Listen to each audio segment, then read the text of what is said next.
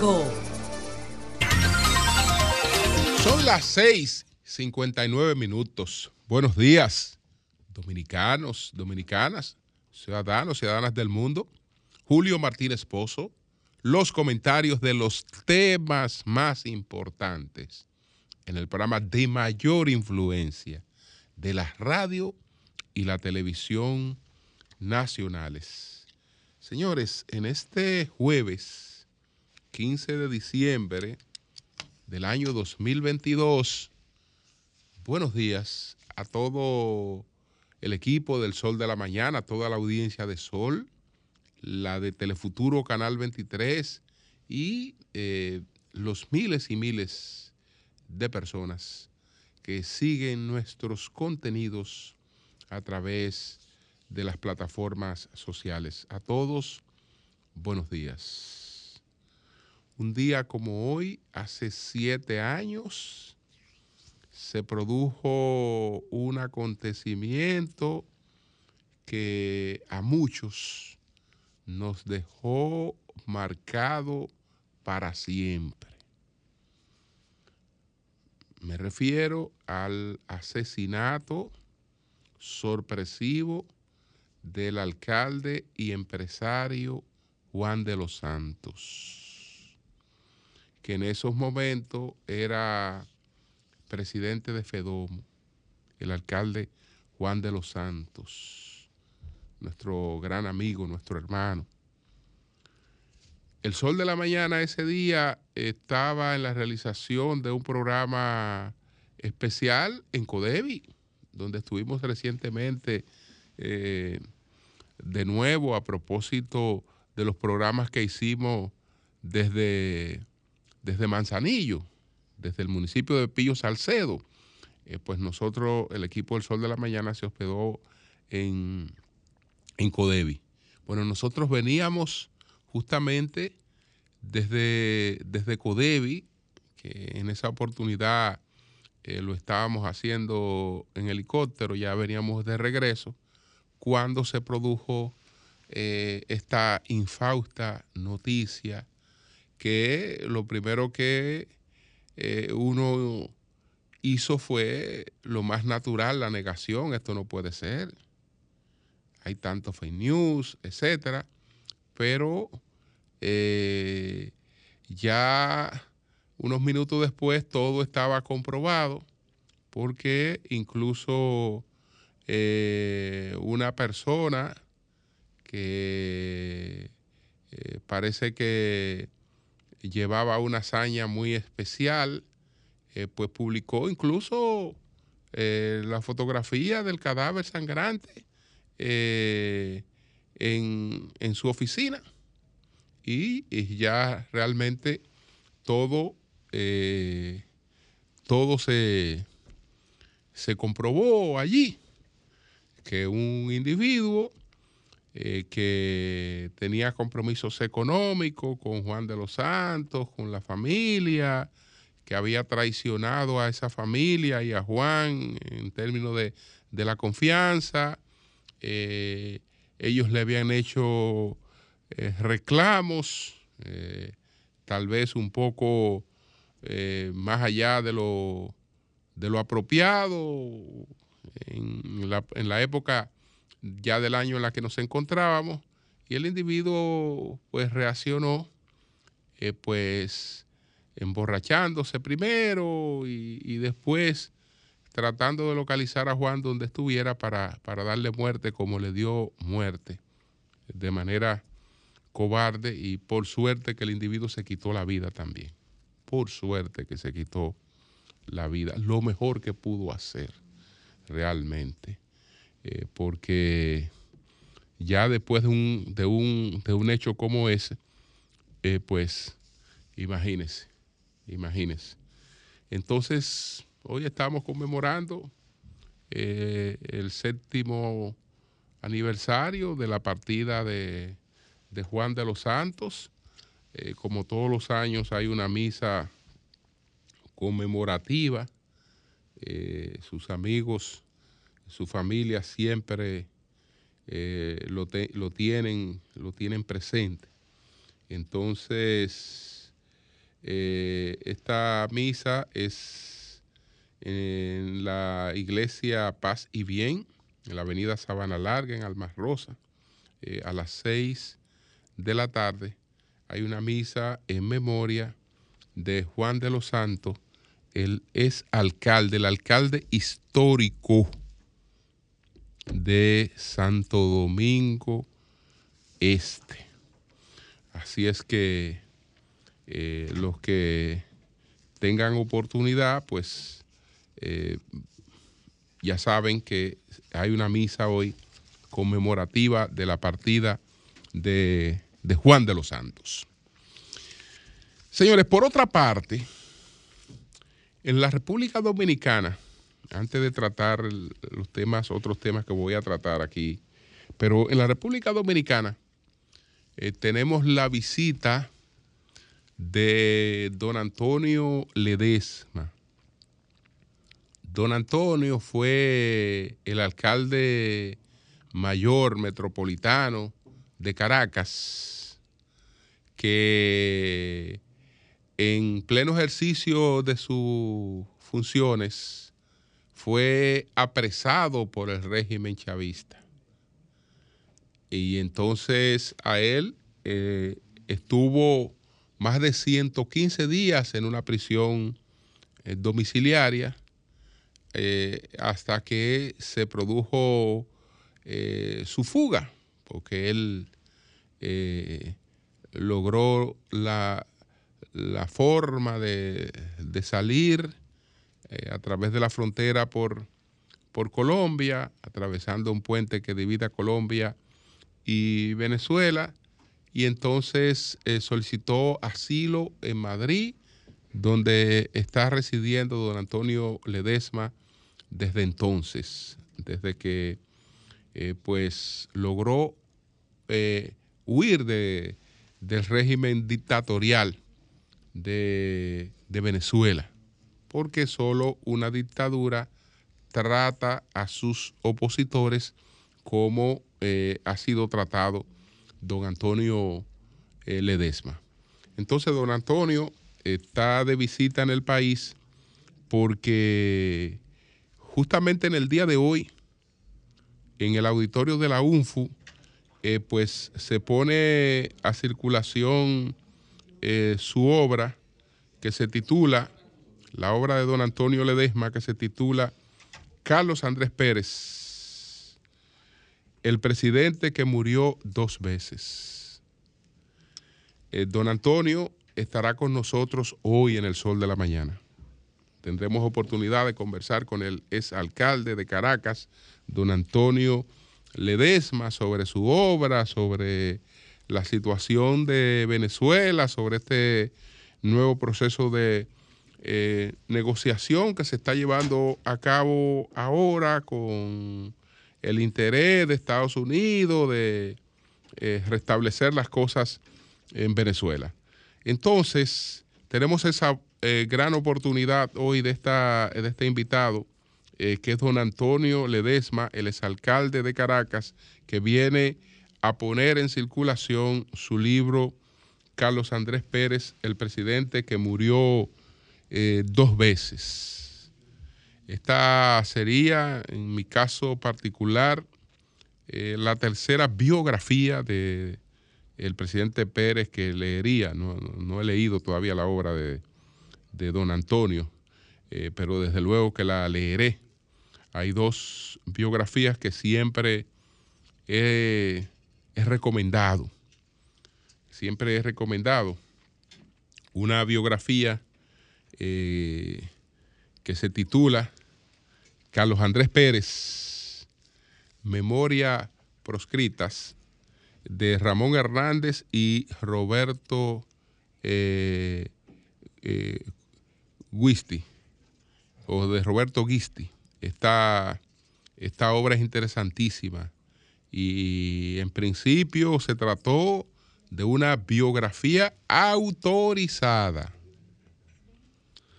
aunque hubo un conflicto final cuando la obra se publicó. Cuando se publicó la obra, yo la comenté. yo comenté la obra, esta obra de eh, las memorias proscritas de Carlos Andrés Pérez. El presidente Pérez aún estaba vivo. Entonces él estaba residiendo en, Miami y eh, me llamó eh, cuando se enteró de el comentario que yo había hecho sobre esta, esta obra las memorias proscritas. Entonces, él me dijo que esa obra se había publicado sin autorización. Aunque fue sincero conmigo, me dijo sin la autorización legal ya definitiva. Pero sí eh, todo el contenido, todo el contenido eh, había sido revisado eh, y había sido elaborado en coordinación con el presidente Pérez. Por eso la obra es interesantísima, la obra no tiene desperdicio. El que pueda conseguir esta obra, pues no es una biografía, porque ¿qué pasa con los buenos libros? ¿Qué pasa con los libros buenos?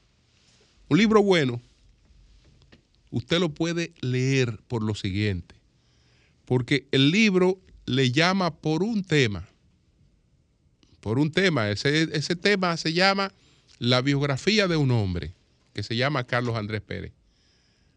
Pero vaya a ver el libro, eso es un recorrido por toda la historia política de América Latina, por toda la vivencia de la historia política de América Latina. Y, los procesos más importantes que, ha vivido el mundo, reflexionado ahí en, esa obra. Entonces eso es lo que distingue un buen libro de una obra que está por ahí, que a veces no sabe si vale la pena leerla. Porque una gente que le eh, viene con una cuestión que se sujeta básicamente a darte dos o tres datos sobre una cosa, pero que, que no aprovecha para tratarte a profundidad, para trasladarte a una época, eh, para comunicarte otras vivencias, para darte otras cosas. Entonces, entonces un libro no importa el título. Un buen libro es un compendio completo de la vida. Cualquier libro bien escrito es un compendio completo, amplio. Entonces, eh, esa biografía es, es muy buena. Y hay otra biografía que la he recomendado y muchas personas la han leído. Muchas personas que me han comentado que han leído esta, esta biografía. Lamentablemente no eh, la he visto todavía físicamente. Yo es de los pocos libros que he leído eh, de manera digital porque no, no conseguí un ejemplar eh, físico y eh, la mayor parte de la gente que, me, que la ha leído por las recomendaciones que he hecho, lo ha leído también eh, como libro digital. Entonces, ese se llama La rebelión de los náufragos. La rebelión de los náufragos de Marta Rivero, que no es una biografía propia de Carlos Andrés Pérez, sino de la situación de Venezuela, del último gobierno de Pérez, pero también es un trabajo formidable en términos de muchas de las cosas que de muchas de las cosas que enseña. El último gobierno del presidente Pérez, mucha gente cree que tal vez ese gobierno fracasó por el tema de que la corrupción, por el tema del desprestigio político, por el tema no. El gobierno fracasó porque el gobierno intentó ser un gobierno de reforma. Y eh, el presidente Pérez aspiró en ese gobierno a una reivindicación política total, cometiendo errores importantes porque él, que lo que toda la vida ha sido, es un político y un líder político, jugó un poco a la antipolítica para tratar de hacer eh, un gobierno excelente. Jugó a la antipolítica. Y entonces eh, él quiso gobernar con lo que denominó la generación de Ayacucho y formó, formó libra por libra en lo que puede considerarse como uno de los mejores gabinetes que se hayan creado en toda América Latina. Pero con ese gabinete que no tiene equiparación ni en Venezuela ni en ninguna parte de América Latina eh, eh, en términos de la calidad de cada uno de los integrantes, pero era una calidad académica, una calidad académica eh, pues eh, esto fue una de las razones del fracaso, que, que, ella lo, expone muy bien. Eh, por ejemplo, frente a ciertos episodios, ciertas medidas que ellos adoptaron, dice Marta Rivera lo siguiente. Pero los tecnócratas resolvían problemas técnicos de la economía y no podían enfrentar una situación política de crisis carecían de la experiencia para salir adelante y una prueba de eso fue lo que sucedió con el precio de la gasolina, porque era absolutamente imprescindible, imprescindible aumentarla. De eso no tengo la menor duda, pero ocurrió que no hubo venta política. Antes de subir el precio había que ir preparando el terreno, pero esos ministros no eran políticos y eh, eso no fue lo que se hizo. Los ministros de la economía no entendían lo que era el factor humano, no entendían que ellos eh, podían hacer lo que quisieran, pero que antes tenían que venderlo políticamente. Esto eh, son parte de los, de, los, errores que se cometieron y que después llevaron al, al colapso del sistema de partido. Naturalmente, ¿por qué se cometieron esos errores? ¿Por qué se cometieron esos errores? Hay un hecho, hay un hecho que para mí eh, tiene mucho, mucha influencia en el desastre eh, eh, que ha vivido Venezuela. Mucha influencia. Mucha influencia. Si usted me pregunta a mí, que he estudiado bastante eso, ¿cuál es, fue el factor ¿Cuál fue el factor que llevó a la destrucción el sistema político de Venezuela? Le puedo decir de manera categórica la enemistad entre Carlos Andrés Pérez y Jaime Lucinchi. La ruptura, la ruptura que destruyó eh, el partido la, ruptura que, destruyó Acción Democrática, que fue la enemistad entre Jaime Lucinchi y Carlos Andrés Pérez. Carlos Andrés apoyó a, Lucinchi para que llegara a la presidencia. Pero cuando Carlos Andrés quiso regresar, Lucinchi no lo apoyó. Ya ellos habían tenido eh, diferencias de tipo personales porque eh, hay un asunto ahí, un episodio que se titula La Guerra de las Queridas, eh, porque don el presidente Lucinchi tenía una compañera que era Blanquita Ibáñez, don Carlos Andrés tenía otra compañera, ahí hubo diferencias y esas diferencias acabaron en una diferencia personal entre los dos. Está al extremo de que un día don Carlos fue a visitar al presidente Lucinchi y estrelló la puerta del despacho. Le dio un estrellón a la puerta del despacho y, eh, y ahí y ahí eso Lucinchi no lo perdonó jamás en la vida. Jamás en la vida. Entonces, ¿qué, qué ocurrió? Que cuando don Carlos quiso ir a las primarias del partido para eh, conseguir la candidatura, la consiguió, pero la consiguió por encima de la maquinaria del partido. Ahora, eh, ganarle a la maquinaria de un partido no significa eliminarla. Entonces don Carlos eh, como, le había, como, como él había conseguido su candidatura presidencial por el apoyo que tenía en la sociedad y no por el que tenía en la maquinaria del partido, cuando hizo su gabinete lo hizo sin el partido.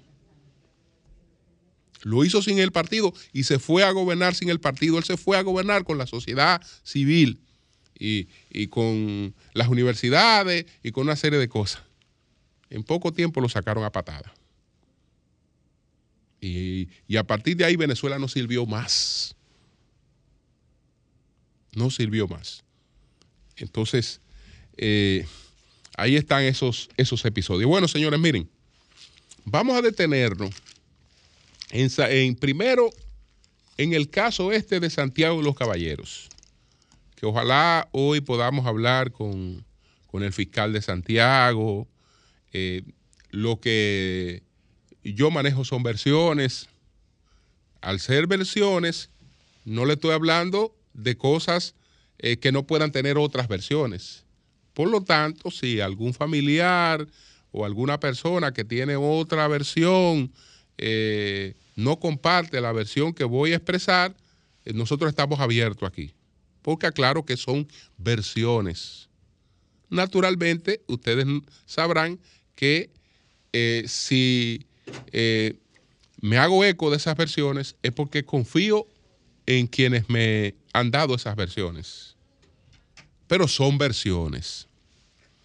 Empecemos por el caso entonces en Santiago de el señor Daniel Rodríguez. Este fue el caballero que resultó muerto en un incidente eh, por un allanamiento o por una orden de apresamiento. Entonces, eh, yo sé que mucha gente entiende que ahí hubo un uso desproporcionado de la policía. Yo no creo que en las versiones que tengo que que la policía haya actuado de manera desproporcionada. Primero, ahí no estaba actuando la policía, ahí estaba actuando la justicia, porque eh, esa, esa, fue, esa fue una, esa fue realmente una orden, se estaba ejecutando una orden de un juez. Y ahí estaba el fiscal. Ahí estaba el fiscal. Entonces, cuando eh, al individuo se le informa, porque él se le informó, eso es un cuento que él creía que eran ladrones. A él, y, cuando ustedes ven ya los interrogatorios que tiene la fiscalía, etcétera, eh, su esposa dice claro ahí en los interrogatorios que ellos le informaron que era la policía y que estaban que, y que traían una orden. El señor se atrincheró en el baño de la casa y a través de la ventana del baño de la casa empezó a disparar, hirió a un policía en un muslo. Hirió a un policía en un muslo. ¿Por qué estaban ejecutando una orden contra este señor? Porque este señor tuvo un incidente de tránsito y disparó disparó. Un loco que dispara en la calle por un incidente de tránsito, pues un loco, una, gente, el que dispara en la calle por un, por un incidente de tránsito está actuando como un loco. Y, ese, y eso puede, pudo, haber afectado no solo a la gente que le, que le dispara, que yo no sé si, si le habrá hecho algún daño, pero por, por, por un incidente de tránsito no hay necesidad, no hay razones para dispararle a nadie. Pero también ese disparo se le pega a una, a, una gente que no tiene nada que ver con eso. Y la mata. Y la mata. Entonces, eh, por un accidente de tránsito produce, produce disparo en la calle. Hay una, hay, una querella y por eso es la, cuestión esta del apresamiento. Pero ese caballero había tenido dos o tres hechos, dos o tres hechos también violentos incluyendo disparar en un lugar eh, donde lo que habían eran niños. Entonces, eh, eh, va, la, autoridad a ejecutar una orden de un juez. una orden de apresamiento, etcétera. El individuo se insubordinó, se levantó. Ah, que yo creía que era una confusión, que creía que le estaba confundiendo con ladrones. No, no, no, no. Ese, ese eh, es un cuento de camino. Él sabía además que eh, estaba siendo requerido judicialmente porque él sabía lo que había hecho. Él sabía lo que había hecho. Entonces, esas son las versiones que tengo con relación a ese, a ese hecho. A ese hecho. Es decir, que yo no sé qué, se pretende que se haga, que un individuo que se va a ejecutar una orden eh, dispara contra, contra los que están en, esa acción, que no es una acción que se le ocurrió a un policía o a una patrulla que dijo de manera individual, déjame venir a fuñir a este hombre. O déjame venir yo por mi cuenta a buscar a este hombre. No, no era eso. No era eso. Entonces, evidentemente que yo entiendo que la situación que se produjo ahí, que lamentablemente terminó con su vida, él la provocó. Porque la reacción de la autoridad no podía ser otra. Ah, vámonos, que este loco está disparando. Vámonos de aquí, que con este loco no hay quien pueda. Y entonces, ¿dónde está, dónde está el Leviatán? ¿Dónde está el orden? ¿Dónde está el orden? Entonces, esas son las versiones que tengo sobre el caso del señor eh, Rodríguez, el de, el de Santiago de los Caballeros. En el caso este de... Vámonos al otro caso. Vámonos al otro caso. Son dos casos, son dos casos distintos. En el, en el caso, por ejemplo, de este señor eh, Rodríguez, lo que titulaba era que creo que, entiendo que fue víctima de su ira. Pero en este caso, vámonos al, al, prontuario de los llamados Papo Trenza. Desde luego, ya tenemos ahí versiones que también hay que tomarla en cuenta hay que respetarla, hay que respetarla. Eh, no necesariamente eh, todos los padres estamos eh, a veces tan al día de todas las actividades de nuestros hijos, sobre todo cuando tienen ambientes totalmente distintos. Y aún así, lo más natural es que un familiar defienda la, inocencia de, su, de, su, pariente, por ejemplo, una madre. Una madre, la madre de la persona que, que citan aquí como el cabecilla de la banda de los papos trenza, dice que, que su hijo no era así como lo describen.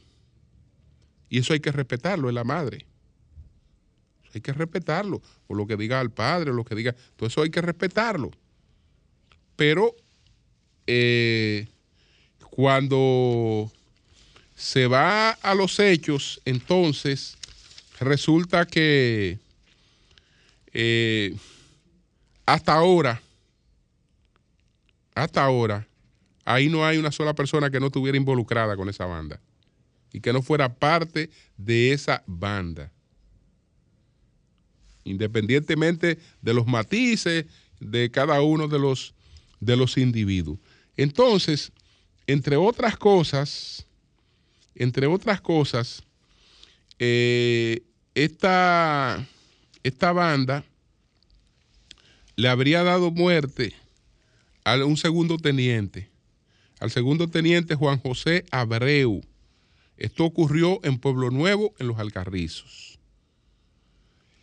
Pero también, también, eh, pues, le habrían dado muerte a, a un individuo llamado Christopher Rosa Capela, mejor conocido como Cala o Calambre, apodado Calambre.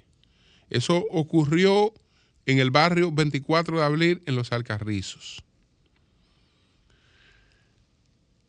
Dice la, dice la policía que torturaban, secuestraban, eh, hacían varias cosas. Porque hay una persona que se alega que fue secuestrada y torturada por esa banda, que se llama Jonfer eh, Berigüete Romeo o Romero. Eh, así, así, por, así, así por el estilo. Entonces, eh, usted se encuentra hoy, por ejemplo, una descripción que tiene el diario libre y, ahí aparece un, prontuario bastante amplio y específico de cada uno de estos individuos, incluyendo, lamentablemente, eh, pues eh, al joven cuyo padre, el padre es don Ramón Odalís Pérez, ojalá que pudiéramos hablar con don Odalís, que dice que su hijo no era ese tipo de que no era que no tenía ningún vínculo, que venía del trabajar, que se juntó con esos amigos, etcétera, etcétera. Y eh, en el relato que da la policía, eh, este jovencito tenía un apodo que era alias Milesi o alias La Pólvora. Y entonces este es Jonathan Tatis Jiménez. Jonathan Tatis Jiménez, eh, que eh, su familia dice que, que, no tenía, que no tenía absolutamente eh, ningún vínculo con, con, esa, con esa banda.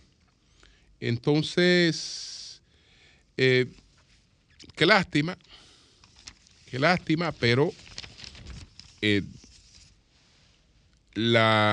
estos individuos estaban siendo buscados, están ahí las órdenes de, captura, de, apresamiento de algunos de ellos y al notar la presencia policial empezaron a disparar contra la patrulla. Y ahí se produjo este enfrentamiento.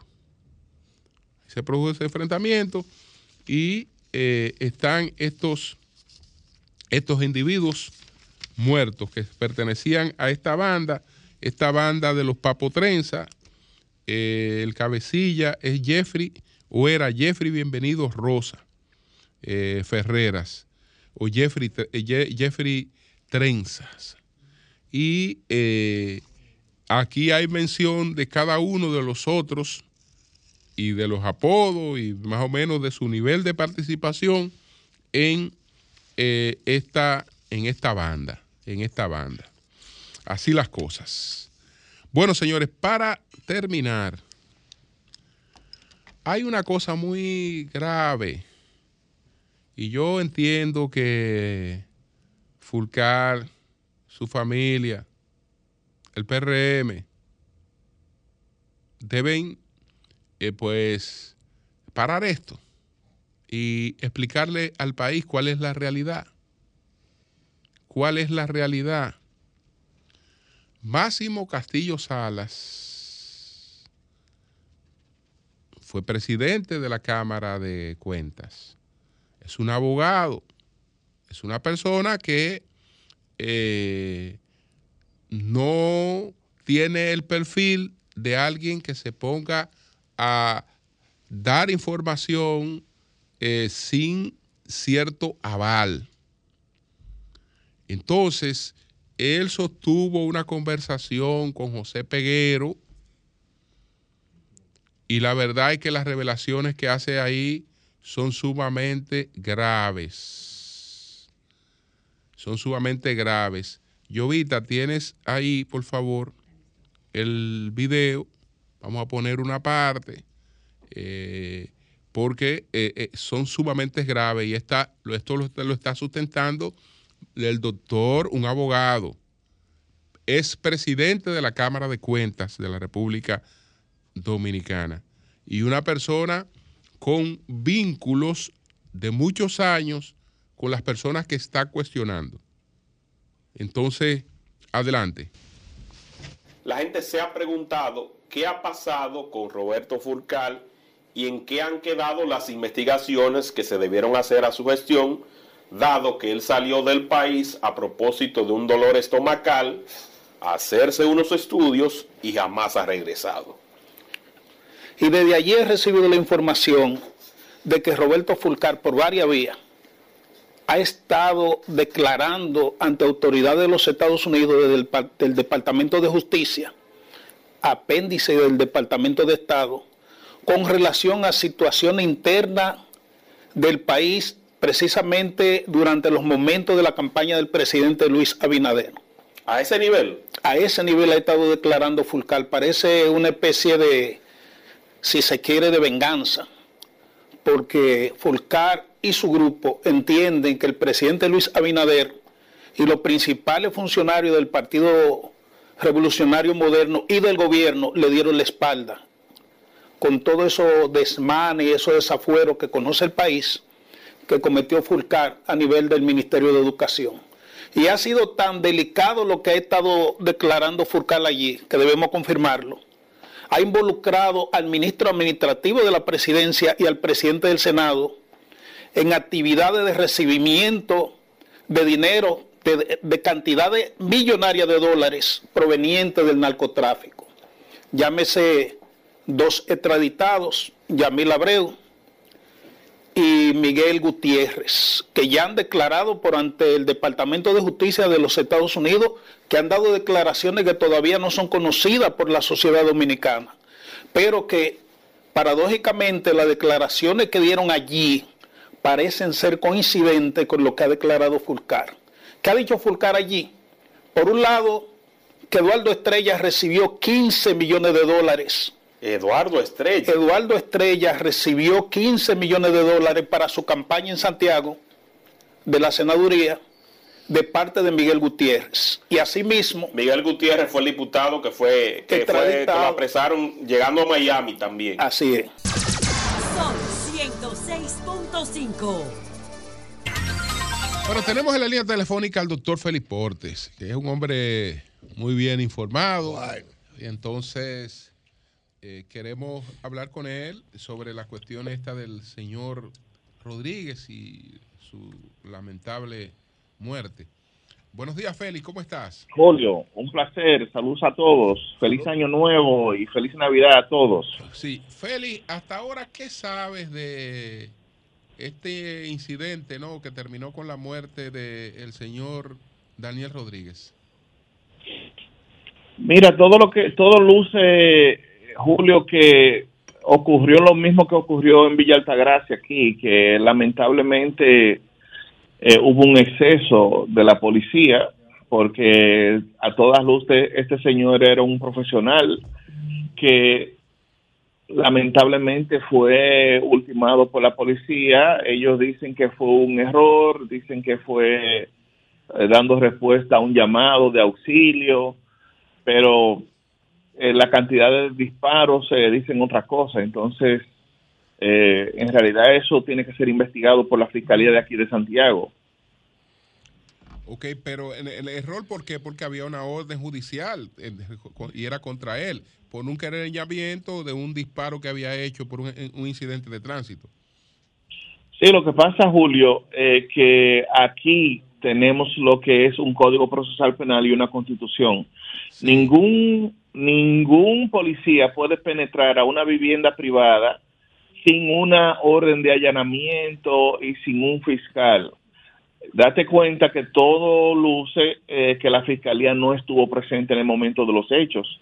Eh, eso lamentablemente no puede ser. Tú no puedes ser que tú estés en tu casa y personas, policías, oficiales penetren sin un fiscal presente. Eso no puede ser. Y mucho menos eh, puede ser una desproporcionalidad de punto que punto que vamos a aceptar la teoría de que hubo un disparo, pero 15 tiros, eh, no hubo llamamiento a que él deponga el arma, no hubo ningún tipo de protocolo que se siguió, o sea, tenemos que en realidad hacer una reforma policial, la reforma tiene que, que incluir que se reentrene a la policía, eh, se reeduque la policía, porque no podemos tener policías que eh, tengan ese tipo de reacción cuando en verdad la vida de ellos no corría peligro.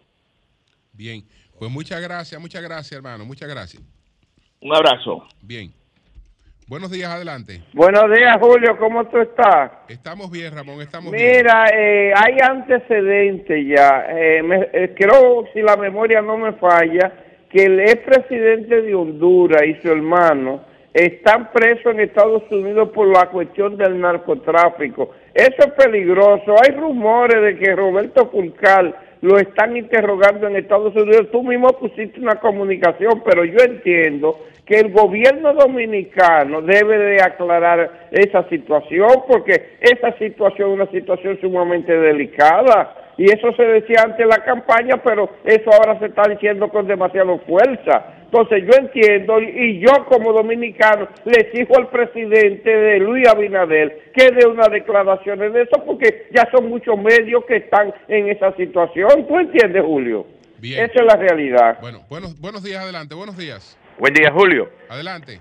Yo pienso que debiste dejar que eso bajara un poquito, no tirarlo para adelante. Ya Iván Ruiz le está dando con todo el programa de usted y tiene más audiencia. Tú debiste dejar que esa noticia, Oye, por lo menos... eres- Tú, tú eres baboso. Oh, baboso eres tú, que te gusta... Pero tú eres, usted, usted eres un baboso, coño. Y respetuoso además. Buenos días, adelante. Buen día, Julio. Adelante. Piña, Sí. Piña de este lado. Adelante. Eh, mira, eh, ese baboso que no siga hablando disparate. Otra. Adelante. Le voy a dar una táctica fácil. Sí, Como sí. ellos son todos los atracadores y todos los delincuentes, lo que tienen que hacer es Llanamente, agarrar a todos, todos los atracadores en noviembre, tres, medidas, tres meses de medida de coerción y soltarlo en febrero, si no encuentran nada. Y así tu- se va a resolver el problema. El problema es que la policía son los mismos que están provocando esta vaina. Bien. Gracias. Buenos días, adelante. Buenos días, Adelante. mi querido Julio. ¿Cómo está? Bueno, adelante. Eh, Sí. Dios te bendiga. Mira, nosotros le hacemos un llamado a Gloria Reyes, que es una joven que se ve que es brillante porque trabaja mucho, pero queremos hacerle un llamado desde Santo Domingo Norte para el mundo, que aquí los más necesitados que no tienen la tarjeta de Supérate, queremos ya que se la entreguen. Atención, Willy Pérez, que tú eres un colaborador un- y un buen colaborador. Gracias. Bien. Buenos días, adelante. Buenos días para todos ustedes. Un abrazo, Julio Martínez Pozo. Adelante. José García, Los Jardines del Norte. Julio, yo no sé si tú recuerdas que el primero que lo hizo a través de tu programa, de que por las informaciones que yo tenía de ser cierta, eh, Roberto Fulcar debería estar preso. Eh, yo le pido a Dios Todopoderoso que le dé su salud y al presidente de la República, Luis Abinader, quien está haciendo un excelente trabajo, pero siempre le he hecho el llamado que se cuide de algunos de sus funcionarios, porque el hecho de él hacer un buen gobierno y los funcionarios no ayudarlo, el castigo que se le va a dar al funcionario para las próximas elecciones, eso puede prácticamente afectar su buena gestión. Gracias buenos días. Gracias a ti. Buenos días, adelante. Buenos días, Julio Martínez Pozo. Adelante. Tito Sánchez, la conciencia lo mira, el sol de la mañana. Es un toque de queda.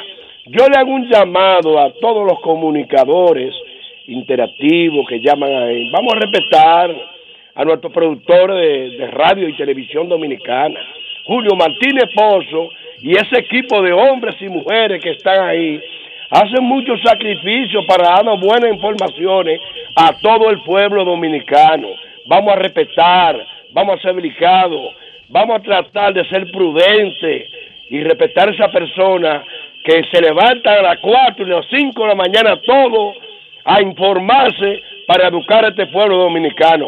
Buenos días, mi respeto para ti, Julio. Gra- gracias, Tito, gracias. Bueno, señores, vamos a continuar. Vamos a con- sí. Antes que continúe, Sí. me, me manda el colega Rafael Caminero la información que don Pepín Corripio, uno de los grandes capitanes de la empresa dominicana, parece que sufrió un accidente. No tengo, no me da los detalles aún, pero pide que oremos por su salud. Sería bueno confirmar qué fue lo que realmente pasó No, con don Pepín Corripio, si fue un no. accidente en el hogar o, o algo. Pero toda Pues- nuestra solidaridad para con él y su familia. Son las 7.50 minutos. Buenos días, Eury, adelante. Buenos días, gracias al Dios Todopoderoso, Jesús, mi Señor, Salvador y Guía, y como siempre inicio con la palabra de Dios número 624. Que el Señor te bendiga y te proteja, que el Señor sonría sobre ti, sea compasivo, te muestre su favor y te dé su paz. Siempre tener la paz del Señor.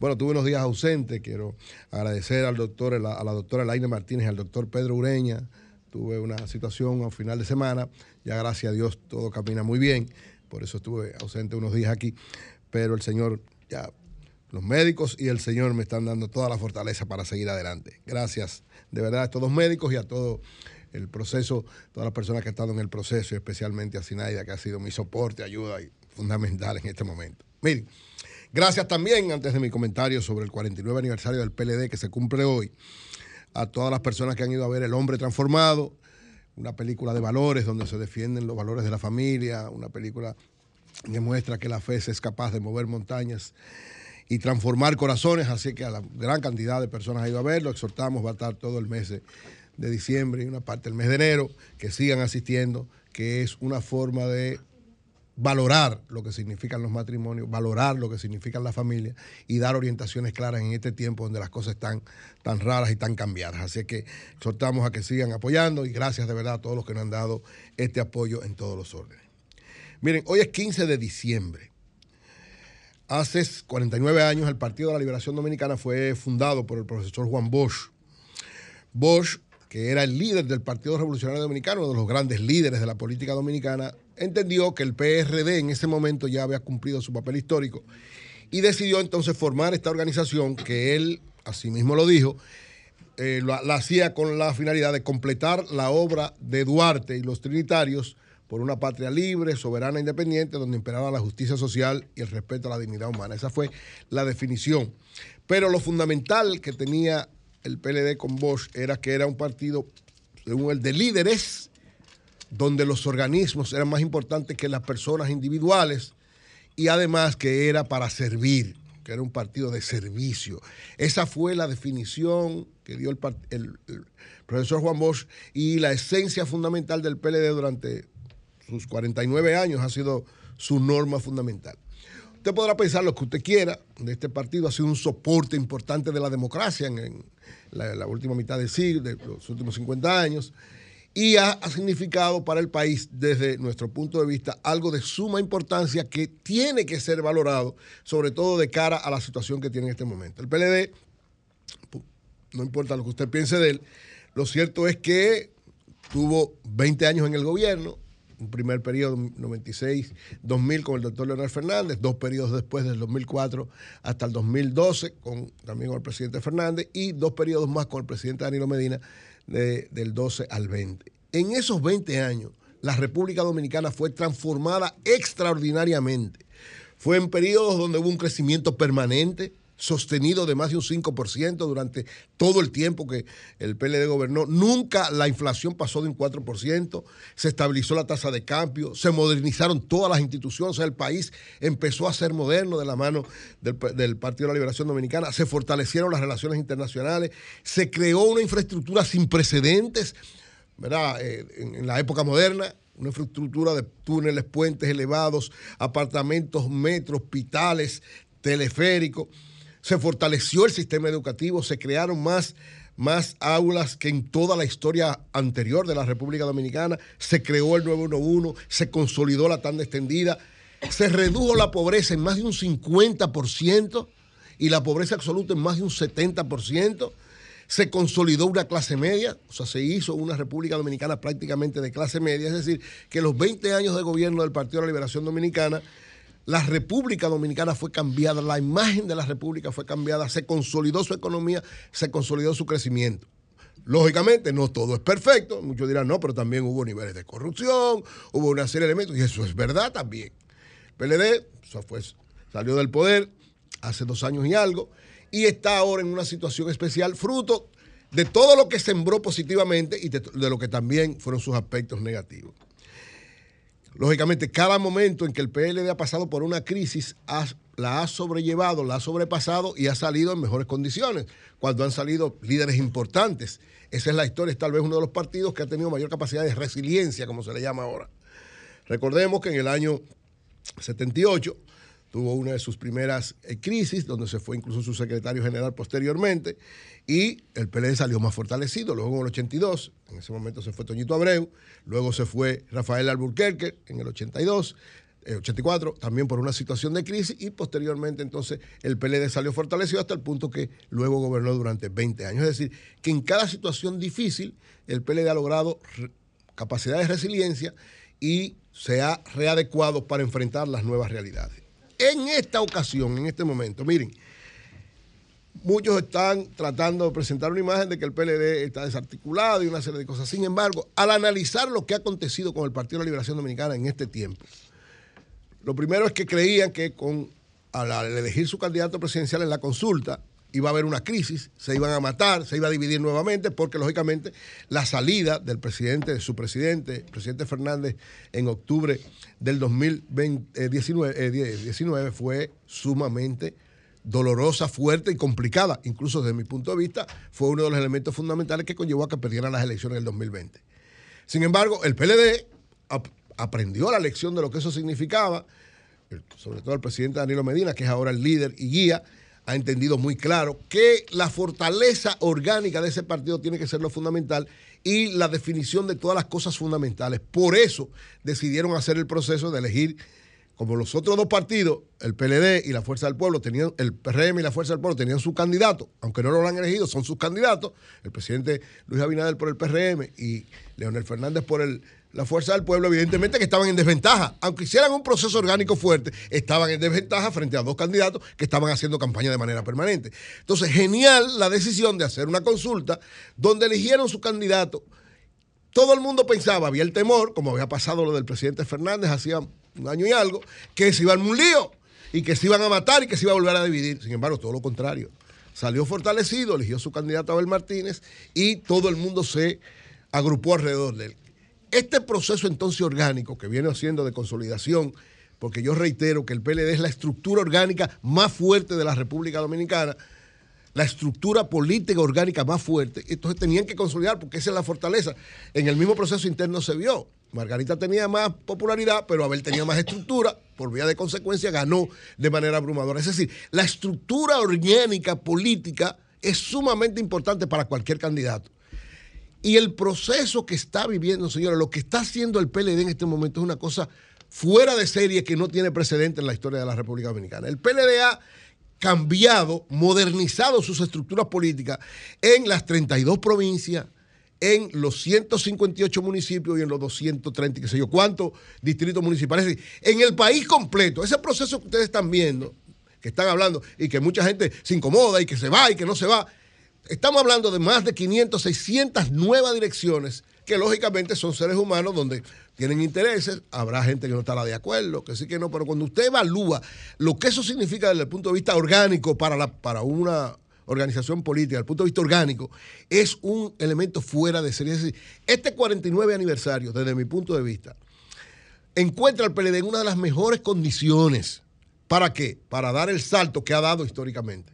En todos los momentos donde ha tenido situaciones difíciles, ha logrado dar un salto dialéctico, un salto especial, un salto de adecuación que lo ha consolidado un poquito más siempre. Muchos dirán, no, pero todavía hay muchas cosas, ¿eh? Falta. El problema es que todo lo que falta no tiene que ver directamente con esa estructura ni con ese candidato propiamente dicho. Es verdad, como va a pasar, como está pasando con el gobierno. Usted ve que el presidente Luis Abinader tiene una relativa fortaleza, que en todas las encuestas se expresa, a pesar de que hay varios ministros varias situaciones muchísimas cosas que, que lógicamente se le tienen que pegar a él también, porque son del gobierno. Pero su trabajo como presidente y su trabajo como partido desde el punto de vista electoral tiene que seguir y cada vez fortalecerse más. Eso mismo está pasando con el Partido de la Liberación Dominicana. Este 49 aniversario, el PLD tiene un compromiso, un reto fundamental en sus dos principales figuras. La principal figura sigue siendo siempre el presidente Danilo Medina, que es una figura que ha logrado consolidarse, a pesar de todas las cosas, ha logrado consolidar eh, su imagen y sobre todo es el responsable de la fortaleza orgánica del PLD, que es el fuerte de Danilo Medina. Danilo es un extraordinario estructurador, un visionario político y un estratega. Entonces, él se ha dedicado a eso y a servir de apoyo a Abel Martínez, que lógicamente es un tremendo candidato, un excelente candidato por la juventud, por la novedad y por lo que puede mostrar en Santiago. Tal vez le faltan algunos detalles importantes que lo va a seguir tomando en el camino, pero como una estructura política de la magnitud del PLD, si sale tan consolidada como sale ahora, si sigue en esa misma eh, situación, que no quiere decir que no se va a ir, se va a ir gente, como se va en todos los lados. Ustedes verán también los otros partidos cuando empiecen a pelear candidaturas, se irá gente, porque eso es lógico de la política. Pero la consolidación de esa estructura es una de las fortalezas fundamentales de ellos como partido y del candidato Abel Martínez. Entonces, visto esto, en estos momentos, este 49 aniversario, desde mi punto de vista, encuentra al PLD con perspectivas políticas y electorales muy importantes, muy favorables para hacer esa, esa readecuación, esa capacidad de resiliencia que tiene el PLD, porque todavía tiene mucho que aportar. Yo creo que eh, el PLD, con un candidato como Abel, así como lo, lo hizo en su momento con Leonel y en su momento con Danilo, que fueron ¿verdad? dos de las figuras novedosas que tuvo el parnaso político dominicano y que se convirtieron los dos en excelentes presidentes. Porque usted puede pensar lo que usted quiera, pero tanto Leonel como Danilo hicieron excelentes gestiones, lógicamente buenas, con sus cosas negativas, con sus aspectos de corrupción o con su aspecto de, de algo que usted pueda criticar, pero en sentido general, cuando usted pone en la balanza los gobiernos de Leonel y los gobiernos de Danilo, es decir, los gobiernos del Partido de la Liberación Dominicana, son positivos para la nación. Y en este momento, en este 49 aniversario que se cumple en el día de hoy, el PLD, sin lugar a dudas, se encuentra en una situación muy, muy positiva desde todo punto de vista. Y si sabe pasar este proceso orgánico y consolidar la candidatura de Abel Martínez, tiene todas las posibilidades, todas las posibilidades de volver a dirigir los destinos de la República Dominicana. Cambio y fuera.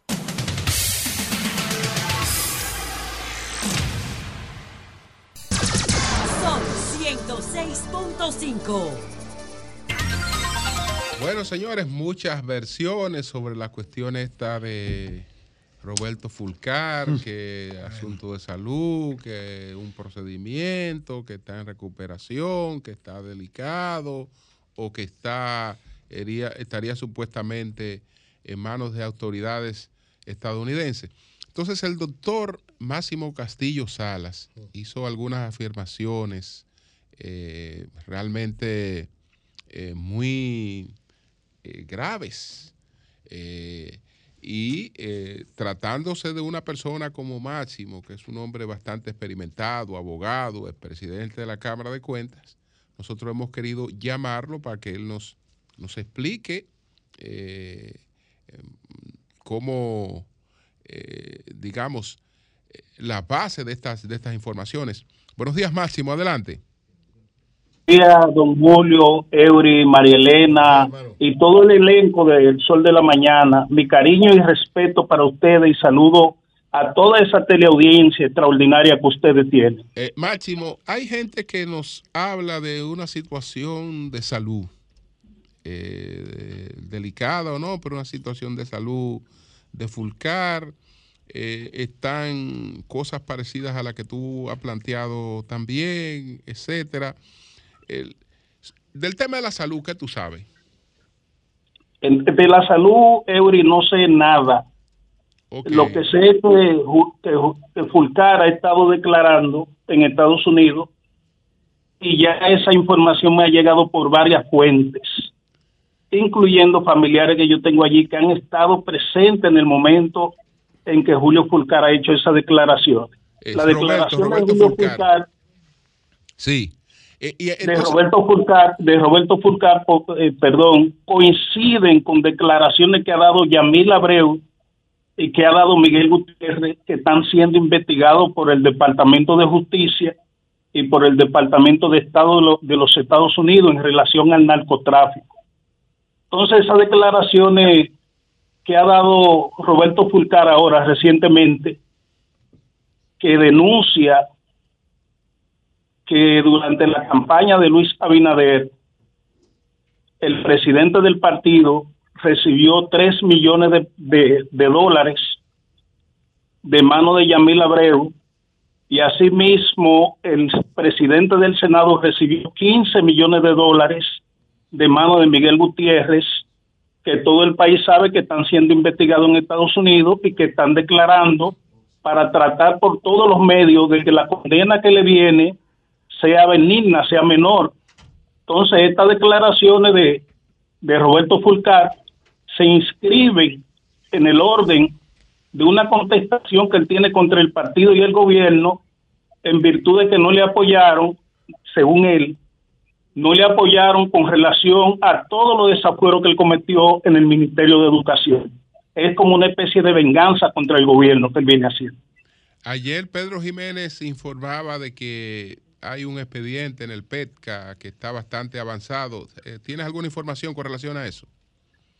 Bueno, solo la que dio Jenny Berenice en declaraciones muy sutiles. Pero sí te puedo asegurar que yo tengo un expediente que estoy esperando que la Cámara de Cuentas me llame y estoy esperando que la Procuraduría me llame para darle datos sobre irregularidades cometidas por Roberto Fulcar durante era ministro de Educación y que ya yo le he solicitado al presidente de la Cámara de Cuentas y a la Procuradora que me llamen para darle datos contundentes con relación a esas irregularidades que no han salido a la luz pública, que es un expediente que yo tengo en mis manos. ¿Pero es una de las cosas que se han mencionado o es uno nuevo? No es nuevo totalmente, no se ha mencionado. Yo hice un esfuerzo por conversar con Roberto Fulcar mientras era ministro de Educación a través de Gilberto Sánchez Parra. Según Gilberto Sánchez Parra, me iba a recibir para yo explicarle, para no denunciar esas irregularidades y ver si él tenía algún tipo de salida, algún tipo de situación que pudiera aliviar esa situación. Y real y efectivamente hasta el día de hoy estoy esperando la llamada de Fulcar. ¿A, a qué se refieren esas irregularidades? ¿Puedes adelantarnos? Sí, son, relación, son relacionadas a unas licitaciones que se hicieron para los libros de inicial, donde una compañía ganó seis de nueve licitaciones, posteriormente fue excluida y el beneficio se le dio a otra que presentó ofertas que eran inferiores, vamos a decir inferiores, en virtud del interés del Estado de que sean las ofertas sean de buena calidad y de mejor precio. Entonces, en este sentido, se le habló a Fulcar, se le expuso la situación a través del consultor jurídico y Fulcar hizo caso omiso.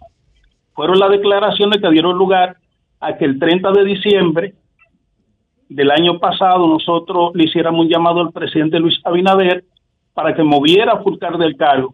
Nosotros decíamos en ese momento simple y llanamente que Fulcar había tenido muchas contradicciones y que los niveles de confrontaciones afectaban el gobierno del presidente Luis Abinader. No quisimos hablar de las irregularidades, pero luego llegado el mes de, febrero, marzo y abril, y ver que Fulcar no contesta y que el presidente no mueve a Fulcar, entonces nosotros procedimos a hacer pública esa denuncia. Eh, ¿Qué es lo que espera de la Cámara de Cuentas? Y te lo pregunto porque eh, todo el, mucha gente sabe que la designación del presidente de la Cámara de Cuentas fue por influencia de Roberto Fulcar. Así es. De la Cámara de Cuentas no podemos esperar nada. Lo que esperamos es que la Procuraduría, que tiene el poder para hacerlo, actúe con relación a los expedientes de corrupción, no solo de las administraciones pasadas, sino de la presente también. Que la Procuraduría actúe de manera directa, que tiene el poder para hacerlo, porque de la Cámara de Cuentas no se puede esperar nada sano, en virtud de que la composición de la Cámara de Cuentas fue un resultado de una componente política, tanto en la Cámara de Diputados como en el Senado. Al final todo el mundo sabe que el hombre más corrupto del país, que es Felipe Bautista, fue el que auspició esos acuerdos. Y el que le tocó a Furcal y a su grupo fue precisamente el presidente. Máximo, como abogado, eh, ¿por qué haces esa afirmación de Félix cuando Félix eh, ha sido descargado en todos los procesos en lo que ha sido investigado? Feli ha sido descargado porque ha sido, esos procesos han sido conocidos por la influencia política que existe en la Suprema Corte de Justicia, donde todo el país conoce que hay una corporación criminal, la maneja Danilo Medina, Leonel Fernández, Feli Bautista y José Ramón Peralta. Todo el mundo sabe eso. pues muchas gracias, muchas gracias a eh, Máximo Castillo Salas, es presidente de la Cámara de Cuentas y abogados. gracias, gracias Máximo. Un placer, un placer hermano. Bien, pues nosotros continuamos aquí con los comentarios, son las 8, 18 minutos. Buenos días, Marilena. Buen día, Julio, muy buenos días a todos. Bienvenido, Eury, hacías falta. Gracias, gracias, Marilena. Aquí estoy con el pie en el cañón nuevamente. Así es, con mucha salud. Amén. El Senado. ¿Cómo está dando esta versión de COVID? ¿Más suave o más? No, no, yo no, no era COVID. No, no te- oye, pero ¿y Después este que veneno era, en después te pero digo ¿y este veneno en este chico, eh? Sí, pero no era COVID, no era No, COVID. pero que Un no virus tiene como COVID, cualquiera. Ojalá hubiera- ojalá- ojalá hubiera sido COVID. Claro. Después el digo. Senado envió a estudio de comisión a varios proyectos depositados por el Poder Ejecutivo ante el Congreso. Y esto es importante y es vital que las partes involucradas y afectadas participen, fijen su posición, que sean escuchadas. Proyectos como cuáles, en algunos casos, leyes muy viejas que tienen que ser modificadas de hace casi 20 años. En otros casos, eh, leyes que no existían o leyes que han tenido años y años y años para ser aprobadas y aún no han sido aprobadas. Está el de la erradicación de la violencia contra la mujer. El título es largo. Atención, eh, sanción, persecución, reparación. Bueno, el título es larguísimo, pero lucha contra la violencia hacia la mujer y eso fue, eh, se envió a la Comisión de Asuntos de Familia y Equidad de Género. La ley también, el proyecto de ley sobre bienes secuestrados, decomisados, en extensión de dominio, el título larguísimo también, enviado a la Comisión de Justicia. Está el proyecto que modifica la ley sobre trata de personas, explotación y tráfico de migrantes, enviados a la Comisión de Interior y Policía y Seguridad Ciudadana. Y la ley sobre fomento de la, y competitividad de la aviación, enviado a la Comisión de Industria y Comercio y Zonas Francas. Entonces, ahora, ¿cuál es el proceso? Los miembros de esta comisión leen, estudian artículo por artículo estos proyectos, luego llaman a las partes, escuchan a las partes, estas deben dejar documentos por escrito de su posición, se supone que recogen estos planteamientos, rinden un informe que luego es conocido en el Pleno del Senado. Entonces, estas iniciativas del Poder Ejecutivo pueden y deben ser mejoradas. Y esto depende de las partes involucradas. Claro, depende también de que el Congreso los escuche. Entonces, ¿qué no debe pasar ahora? Que se dé como bueno y válido lo enviado por el Poder Ejecutivo. Que las partes involucradas se mantengan inertes o que no sean escuchadas, que esto ha pasado eh, eh, anteriormente, o también que hemos escuchado esta frase en muchísimas ocasiones de parte de los políticos. Y en algunos casos se entendía, pero no más, que dicen, este no, no es la ley ideal, pero es la factible, fue la que se pudo lograr. No, vamos a aspirar a lo mejor y punto. No hay por qué conformarse con algo menos. En el caso, por ejemplo, de la ley de trata de personas, explotación y tráfico de migrantes. Es una ley del 2003, o sea que en cuestión de días va a tener 20 años. Imagínense cómo se cometían esos delitos 20 años atrás y ahora solamente hay que poner como ejemplo eh, los avances tecnológicos para saber cómo se van a enfrentar. Entonces, ¿qué establece esta ley? Entre otras cosas, primero un fondo, ¿para qué? Para asistir a las víctimas. Eh, ustedes saben que la trata de personas se considera la, la esclavitud del siglo XXI. Y ahí tenemos el ejemplo del operativo de Catleya para recordar qué pasa con las víctimas, que las obligan a usar droga, cocaína rosada, que es muy fuerte, le quitan los documentos, la- las amenazan, en fin, salen de ahí vueltas, ¿qué, ¿cómo decirlo? Un bagazo de caña. Recuperar a esos seres humanos es toda una tarea. Con este fondo especial se les ofrecería asistencia a nivel médico, psicológico, eh, de educación, hospedaje, eh, podrían estar en una casa de acogida y se ayudaría a estas víctimas a reinsertarse en la sociedad. Yo creo que esto es importantísimo. También eh, se van a realizar campañas para sensibilizar las comunidades, universidades, gracias Denisa, universidades, escuelas, en los medios de comunicación. ¿Y por qué? Porque esto la sociedad lo ve como normal. Cuando hay una explotación, cuando colaboradores, trabajadores de un, restaurante o algo se tratan como esclavos, la gente lo ve como normal. Cuando se explotan para fines sexuales las mujeres, la gente lo ve como normal y hay que llevar a cabo estas campañas. ¿Qué otro aspecto incluye esta ley? define con los parámetros internacionales que ya están aceptados ciertos delitos, como cuáles matrimonio infantil, eh, adopción irregular, venta de niños, entre otros. Entonces, también está una nueva ley que es la de fomento y competitividad de la aviación civil. ¿Cuál es la importancia de esta ley? O el Poder Ejecutivo fue receptivo a las solicitudes de asociaciones de pilotos y líneas aéreas o el Poder Ejecutivo coincide con esta opinión o las dos anteriores. ¿Cuál fue la inquietud planteada ante el anuncio de que se iba a firmar un acuerdo de cielos abiertos? Que de hacer esto sin proteger a las compañías locales, estas iban a desaparecer. ¿Por qué? Porque las grandes empresas extranjeras se iban a comer a las pequeñas y pedían las líneas aéreas, por favor, un tratamiento especial a nivel impositivo. Y con esta, esta ley se logra eso. Entonces, desde este punto de vista, es positivo. Lo otro también, que no hay prisa. No hay que ponerle pitocín a este parto para acelerarlo. Este proceso de enviar a comisión, eso, eso puede tomar meses. Entonces, ¿hay que acelerar esto para firmar el acuerdo de cielos abiertos?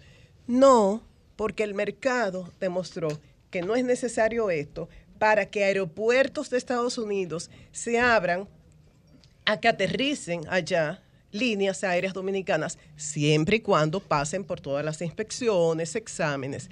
Ejemplo, la línea aérea dominicana Sky High, en su campaña ellos dicen, comenzaron creo que fue este martes, una ruta Santo Domingo-Miami y dicen cielos abiertos a Miami. ¿Se había firmado el acuerdo de cielos abiertos? No. ¿Lograron ellos llegar hasta allá? Sí. ¿Y qué pasó? Ah, que pasaron todas las inspecciones, sacaron buenas notas en los exámenes. O sea que se puede sin necesidad de ese acuerdo. Si nos conviene, si conviene a ambas partes el acuerdo y antes, a través de esta ley, se logra proteger a los locales, aleluya, gloria al Señor. En el mensaje que envía el presidente Luis Abinader al presidente del Senado, dice que los objetivos de esta ley es, primero, aumentar el número de visitantes que llegan a la República Dominicana vía aérea. Segundo, establecer nuevas rutas, tanto domésticas como internacionales, a mercados estratégicos para el país. Y también fortalecer el posicionamiento de la República Dominicana como punto de conexión para el transporte de pasajeros y cargas, para el comercio y para las inversiones extranjeras. Entonces, hasta ahí está muy bien. ¿Y qué tipo de incentivos ellos promueven? Esto es muy técnico, pero solamente voy a leer algunos.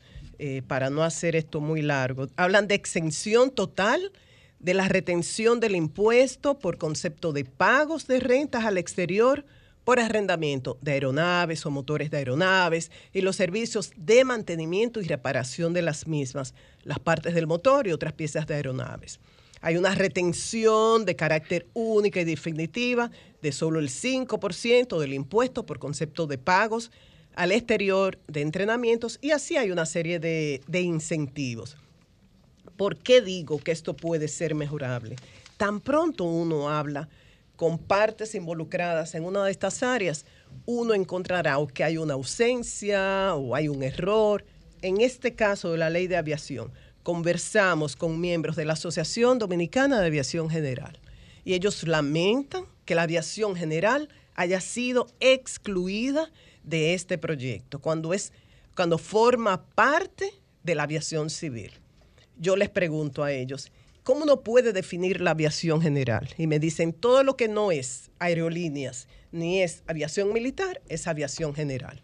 Es decir, aviación civil es esa aviación, eh, la aviación civil, la aviación general, más las aerolíneas. Entonces, ¿Se puede calificar la aviación general como la aviación pequeña? No, porque es verdad que incluye helicópteros, eh, avionetas, pero también aviones grandes. ¿Se puede decir que la aviación general es no comercial? No, porque incluye también naves que se utilizan con una transacción comercial o para fumigación o para instrucción o para aeroambulancia. Entonces, ¿por qué se deja fuera la aviación general? Si es tan importante. Dicen ellos en la Asociación Dominicana de Aviación General que quedan, recuerdan, quedan excluidas del ámbito de la presente ley las aeronaves del Estado, las aeronaves del uso personal o que no fuesen dedicadas al transporte aéreo de pasajeros y carga de forma regular. Y entonces, todos estos aviones, todas estas naves que se dedican a fumigación, las ambulancias, instrucción, puntos suspensivos, ¿no requieren incentivos? Es una pregunta que se hacen ellos y yo creo que es válida. Dicen que entienden que para que dicha ley sea un verdadero fomento para el desarrollo de la aviación civil dominicana deben incluirse todos los sectores y se debe llamar a consulta pública de las partes afectadas. Esperemos que las partes involucradas, tanto en la aviación, en los derechos de la mujer, en lo de trata de personas y bienes incautados, sean proactivos, participen en las comisiones y que los legisladores tomen en cuenta estos planteamientos para lograr con estos proyectos leyes lo ideal, lo mejor para todos, Julio. Señores, ¿qué es lo que pasa con Roberto Fulcar? ¿Qué es lo que pasa con Roberto Fulcar? Distintas versiones. Entonces tenemos en la línea telefónica a Rafael Linares, que se inclina más y tiene más informaciones vinculadas con el tema de la salud. Eh, vamos a ver. Buenos días, Linares, ¿cómo estás? Muy buenos días, Julio. Buenos días a todo ese equipo brillante del sol eh, que alumbra todas las mañanas. ¿Qué sabes de Roberto Fulcar, Rafaelito Linares? Mira, hay eh, eh, posiciones que, hay informaciones que yo no la veo contradictoria porque una se puede, una puede coincidir con la otra.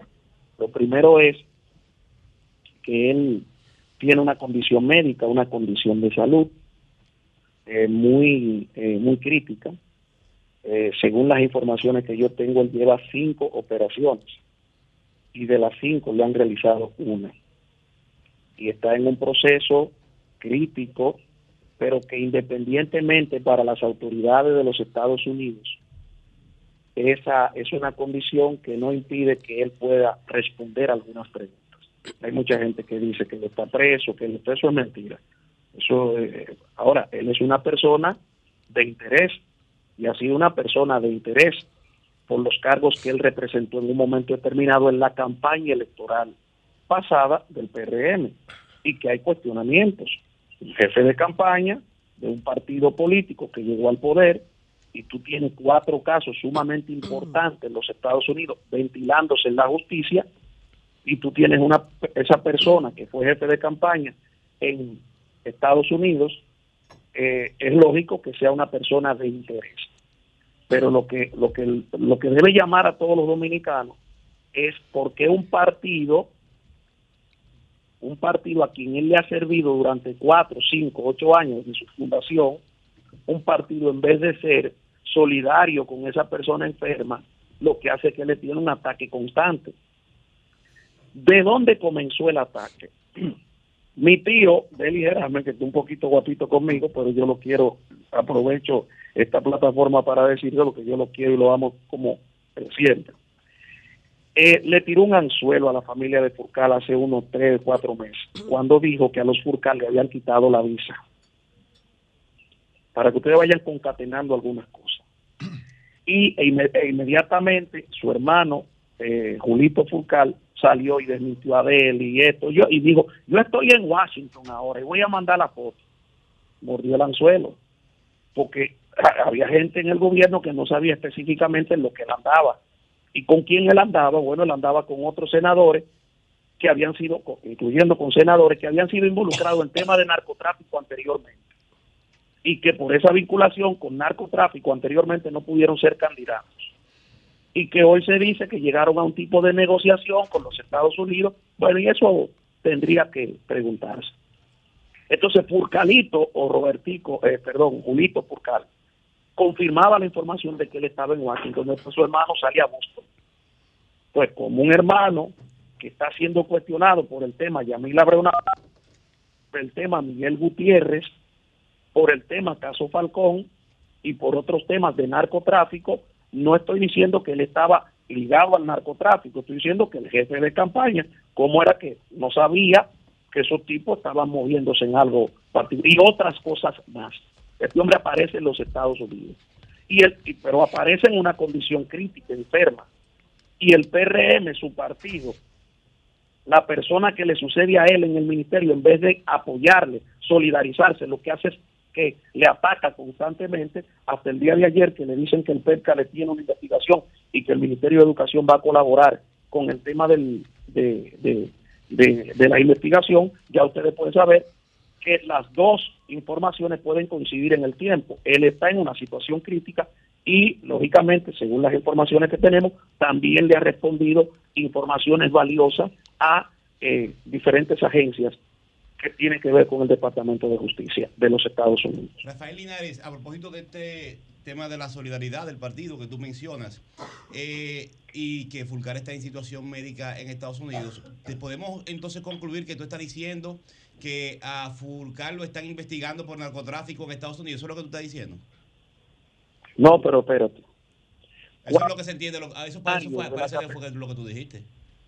Si lo están Mira, investigando cualquier de Estados funcionario- Unidos por narcotráfico, tú estás diciendo que lo están investigando por narcotráfico, a eso fue que tú llamaste. Cualquier funcionario, pero hermano, Furcal fue el jefe de campaña de la de la de la de- Furcal fue el presidente de la campaña presidencial de Luis Abinader. Sí. Públicamente mandó a votar y tenía una relación primaria con Yamil Abreu Navarro. Yamil Abreu Navarro, sobre eso nadie lo ha dicho en este país, ni ningún medio escrito lo ha dicho en este país, solamente lo he dicho yo en este país. El 12 de octubre No, pero tú estás de este que año, Fulcar está siendo investigado pero por escúchame, ¿sí o no? Pero, es la pero pregunta. escu- escu- escúchame, mi querido amigo. El 12 de octubre, Yamil Abreu Navarro le presenta una moción a la jueza Isarri para declararse culpable. Óyeme bien, culpable. Aquí lo primero que dijo el PRM a través de su jefe de campaña, Hermano, la pregunta cuando se llevaron, es, cuando apresaron, es, cuando Estados Unidos está investigando a Fulcar por narcotráfico porque tú estás dando mucha vuelta. No, pero espérate, no solo a él, a otros más. Ah, pues tú dices a que otros sí. más que tienen que, respon- que tienen que responder.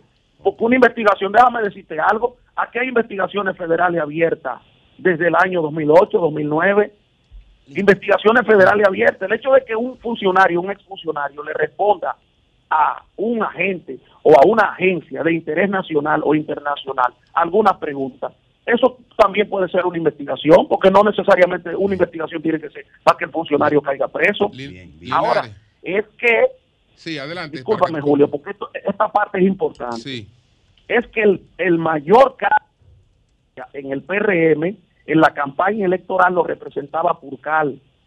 Entonces es lógico, es lógico que sea una persona de interés para las agencias federales de los Estados Unidos, si está en su territorio, de ven acá. Yo tengo a Miguel Gutiérrez aquí, el diputado más votado, un diputado que lo declaramos incompetente para afrontar el juicio, lo tienen allá preso, pero es un diputado al Congreso Nacional, un oficialista.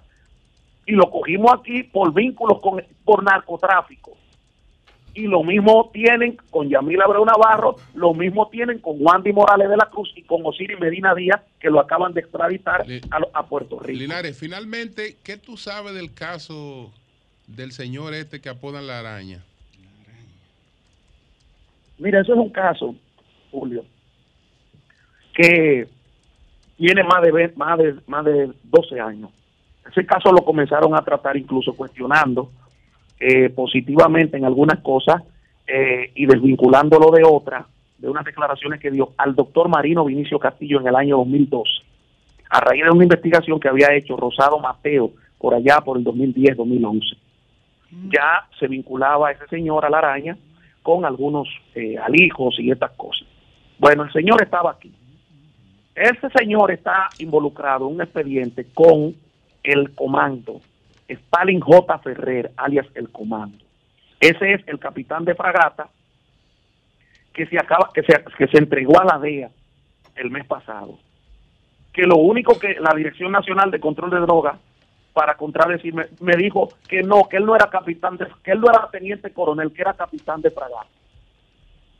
Es decir, esa persona, junto a cuatro o cinco más, incluyendo a militares, militares activos y militares retirados, están metidos en ese expediente.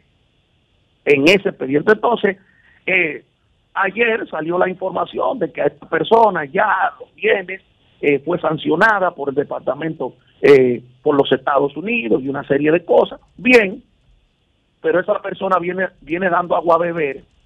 ¿Desde qué tiempo viene dando agua a beber? Entonces ahora está metido en un problema más grave. ¿Por qué? Porque está involucrado en una red de militares y civiles y parece que ya los Estados Unidos no están en juego con los militares. Aquí habrá muchos militares y ustedes le pueden poner el ejemplo, le puedo poner el ejemplo de lo último que pasó ahí en las Américas, como 197 paquetes de cocaína aparecen en, la barriga de un avión y caen presos cinco maleteros, cinco maleteros, el maletero 1, maletero 2, maletero 4 y 5. Es decir, ahí no hay la unidad canina de la DNCD, ahí no estaba el CESAC, ahí no estaba nada. O sea, los cinco maleteros cogieron cinco maletas de, cargadas de cocaína y las cargaron en el avión. Y le digo, Estados Unidos no está relajando con los militares, ni siquiera tampoco, y, y con los políticos menos. Bueno, pues muchas gracias, Linares. Muchas gracias. Muchas gracias. Gracias a ti, hermano.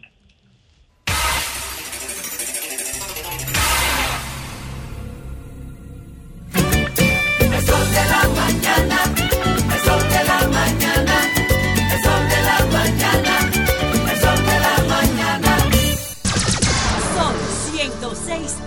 5. Las 8.47 minutos. Buenos días, José, adelante. Bueno, miren, señores, par de temas. Yo quiero eh, abordar los,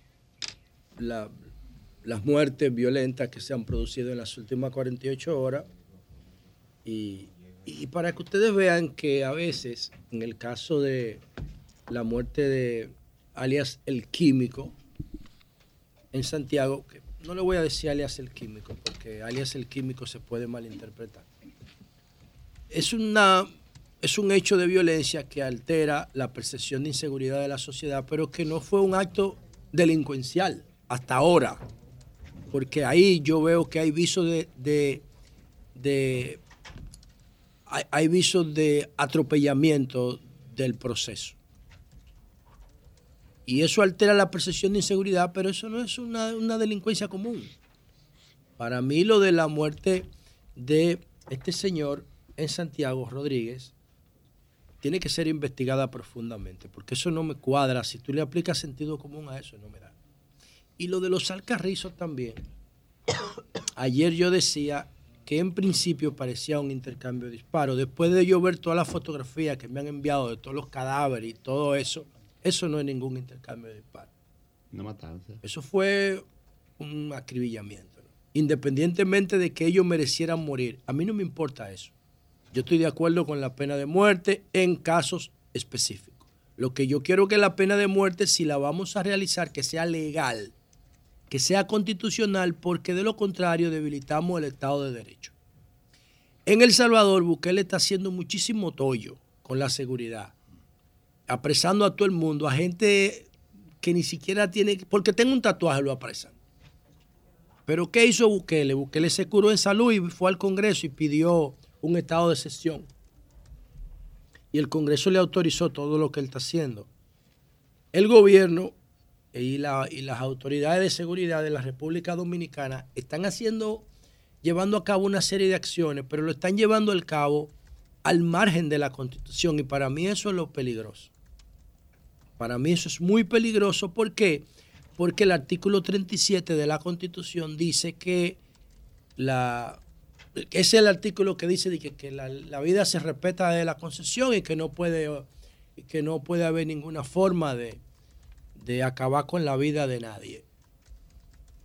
Entonces, la policía está matando gente en la calle. Lo está haciendo ya de una manera abierta, deliberada. Y aquí no hay ninguna institución que reaccione frente a eso. Y a mí me sorprende este, este silencio, como esta complicidad con, con todo esto de que intercambio de disparos, que todo el mundo sabe que no son intercambio de disparos, nada. No son intercambio de disparos, son muertes seleccionadas. Vamos a matar a la banda de los fulanos porque tenemos que bajar, tenemos que dar una impresión de que estamos enfrentando la delincuencia. La delincuencia no se enfrenta así.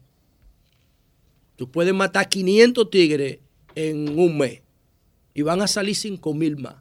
¿Por qué? Porque dicen los datos del, de- del mismo estado que hay un- un 17% de deserción escolar. De ese 17% de deserción escolar, si tú le aplicas una regla de Pareto, hay un 20% que va a salir para la calle a romper. Ni, ni que ni estudian ni trabajan. Entonces, cuando tú le aplicas eh, un, un 20% a más de 4 mil niños que dejan la escuela, dime. Es como Conani, Conani, 500, 500 espacios para albergar niños con problemas. Conani, ¿y cuántos niños con problemas hay en este país de comportamiento y de conducta? Más de 400 mil.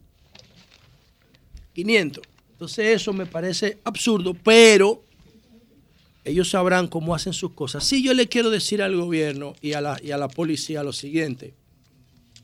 Todos los gobiernos han hecho lo que están haciendo ellos, matando gente en la calle. Y todos han fracasado. Lo que significa que esta política de matar personas en las calles al margen de la constitución también va a fracasar. Y a mí me preocupa porque eso hace que nos alejemos de un modelo de seguridad integral, de verdad, científico. Lamentablemente es así. El- en el caso de, en el caso de eh, el señor de Santiago, yo quiero, porque quiero también referirme a la ley de matrimonio homosexuales que aprobaron los demócratas en Estados Unidos. Yo quiero que ustedes vean el, yo quiero que ustedes vean el, el acta de allanamiento, eh, el acta de allanamiento que sirvió de base para que fueran a la casa de este señor a las 4 o a las 5 de la mañana, todavía no está claro. Ahí la tienen en pantalla. Ese, ese es el acta de allanamiento, el número mm, 10001 del 2022, 015 5 63 del 17 de noviembre del 2022. Ese fue el día en que la Fiscalía de Santiago recibió la denuncia y o querella de el señor Juan Carlos José Polanco. Ese señor Juan Carlos José Polanco dijo, dijo que se estaba transitando en un carro Toyota Corolla modelo 92 por la avenida Los Rieles de Gurabo, próximo a una escuela, cuando fue chocado de en dos oportunidades por un camión marca Daihatsu cerrado de color blanco eh, que se encontraba obstruyendo la calle, expresándole su conductor todo tipo de improperio, tras lo cual el conductor bajó del camión dirigiéndose a la vivienda del, del- a su vivienda del dueño del camión, de donde salió momentos después portando en sus manos un arma de fuego con la que efectuó cinco disparos, ante lo cual el denunciante arrancó de inmediato en su vehículo y se dirigió al cuartel de la policía de Gurabo a fin de radicar la correspondiente denuncia. Entonces, eso fue lo que dio pie a que la policía o el Ministerio Público eh, buscara una orden, dicen ellos, de allanamiento, una orden de allanamiento para eh, ir a la casa del químico a las 4 o a las 5 de la mañana, dependiendo, dependiendo la fuente que dé esta información. Entonces, ¿qué es lo que, qué es lo que a mí me preocupa de este caso? Eh, tenemos un caso donde ese señor está con su familia en su casa durmiendo y van y le tocan la puerta y le dicen que es la policía, que es un allanamiento. Ok. ¿Por qué a ese señor no lo citaron? ¿Por qué no verificaron si su arma era eh, ilegal? ¿Por qué no le pidieron que entregara su arma si él había hecho disparo? ¿Por qué no lo sometieron a la justicia? ¿Por qué no lo apresaron en horas normales? ¿Por qué no lo citaron si él es un empresario que lo que se hace es que se dedica a la producción de detergente? ¿Por qué no averiguaron a ver si tenía un perfil anterior comprometido con violación a la ley? ¿Por qué la primera acción de la policía casi un mes después de que se hizo la denuncia del incidente de tránsito es tirársela en su casa a las 4 de la mañana? ¿Por qué? ¿Por qué hacen eso? Si no, si, no si no se está hablando de una persona que tiene un perfil de alto riesgo? Es un tipo que tuvo un accidente de tránsito y reaccionó con violencia. Entonces, si reaccionó con violencia, usted lo cita, mire, usted no está en condiciones de tener un arma de fuego, tiene que entregarla. Y ya, pero ¿por qué el allanamiento? Que era lo que estaban buscando ahí. Entonces, yo vi al vocero de la policía de Santiago decir que ellos le tocaron la puerta y que el tipo le entró a tiro a la puerta. ¿Está bien? Ajá. ¿Y por qué se llevaron los videos? ¿Por qué se llevaron el DVR? A saber cómo pasan las cosas. Porque el tipo tiene la casa, tiene un sistema de cámara. Pero resulta que en el video que se hizo viral en las redes sociales se ve que se llevaron el DVR, donde está la- el disco duro de las de donde se graban las imágenes de las cámaras. Y el tipo está muerto adentro de su casa en el baño, lo que significa que él se escondió. ¿Y cómo él estaba disparando desde el baño? Entonces el Ministerio Público tiene que investigar eso. Porque hay cosas que no cuadran. No cuadran. Y ese no es un hecho de violencia común. Sin embargo, altera la percepción de inseguridad de la población. ¿Y quién es que provocó esa alteración de la inseguridad? El, el- el- el Ministerio Público, si es cierto que había un fiscal ahí. Porque nada más ha hablado la policía, la fiscalía no ha dicho nada. La, fiscalía no ha dicho nada. Entonces, por un incidente de tránsito, tú, le tú allanas una residencia a las 4 de la mañana como si tú estuvieras buscando 50 kilos de droga. Por un incidente de tránsito. Eso hay que aclararlo. Y si no lo aclaran, bueno, sirve como caldo de cultivo para que sigamos generando violencia en la sociedad. Y por último, quiero referirme al tema de el matrimonio homosexual. Miren, yo no entiendo cómo un gobierno del país más desarrollado del planeta, porque lo es, Estados Unidos es el país más desarrollado del planeta, eh, un indicador de que es el más desarrollado del planeta, es que Estados Unidos ha ganado más premios Nobel que todos los países del mundo juntos, yo creo. Estados Unidos tiene como 350 premios Nobel. Y el país que tiene, que está en segundo lugar en el ranking de premios Nobel recibidos es Inglaterra y no llega a 150. Estados Unidos tiene como 350. Solamente una universidad, Estados Unidos, la Universidad de Chicago, tiene casi 100 premios Nobel. Y después va Francia. Y después de esos tres países, creo que Alemania también. Los demás países no llegan a 10. China no llega a 10, España no llega a 10. Y la mayoría son de literatura. Estados Unidos es el país que desarrolla más conocimiento en el mundo y eso se refleja en los premios Nobel. ¿Cómo es posible que Estados Unidos... Pero el Eh, índice de, Gi- de Gini dice que los más desarrollados son los nórdicos. No, yo no me refiero a eso. Yo estoy hablando de desarrollo del conocimiento. Tú estás hablando de indicadores de desarrollo de la calidad de vida. Desarrollo eso humano. es otra cosa. O sea, eso es otra cosa. Yo me refiero al desarrollo de conocimiento. Tiene más de 300 premios Nobel. Ok. Y tú dices, wow, ¿y cómo un país que tenga ese nivel de desarrollo de conocimiento, el que más ha desarrollado conocimiento en el planeta, el creador de más del 90% de la tecnología que ahora mismo domina el mundo, Estados Unidos, cometa este tipo de errores? Y voy a poner tres casos fundamentales. El caso de las armas de fuego. Estados Unidos entiende que todo el mundo puede usar armas de fuego. Aunque tú tengas un perfil comprometido con droga y tengas un perfil comprometido con problemas mentales. Todo el mundo puede tener armas de fuego. Diablo, el país que más produce conocimiento entiende que eso es normal. Segundo, Estados Unidos, el país que más produce conocimiento y científico del mundo y ciencia del mundo. Y Estados Unidos entiende que una persona se puede meter 5.000 calorías diarias sin hacer ningún tipo de trabajo físico. Y tiene la mitad de la población obesa, enferma. Porque la gente es libre de comer lo que quiera. Eso es una locura, hermano. La- las universidades norteamericanas han identificado cuáles son los elementos nutricionales que están en la dieta de los Estados Unidos que están matando a esa sociedad. Y todos esos ingredientes son legales en Estados Unidos y la industria los puede utilizar. Y dices, coño, pero ¿para qué tú produces conocimiento? Y tú tienes una sociedad enferma con la alimentación chatarra y con las drogas. El país que más droga produce del mundo. Entonces, el último elemento que yo quiero señalar es el de matrimonio homosexual.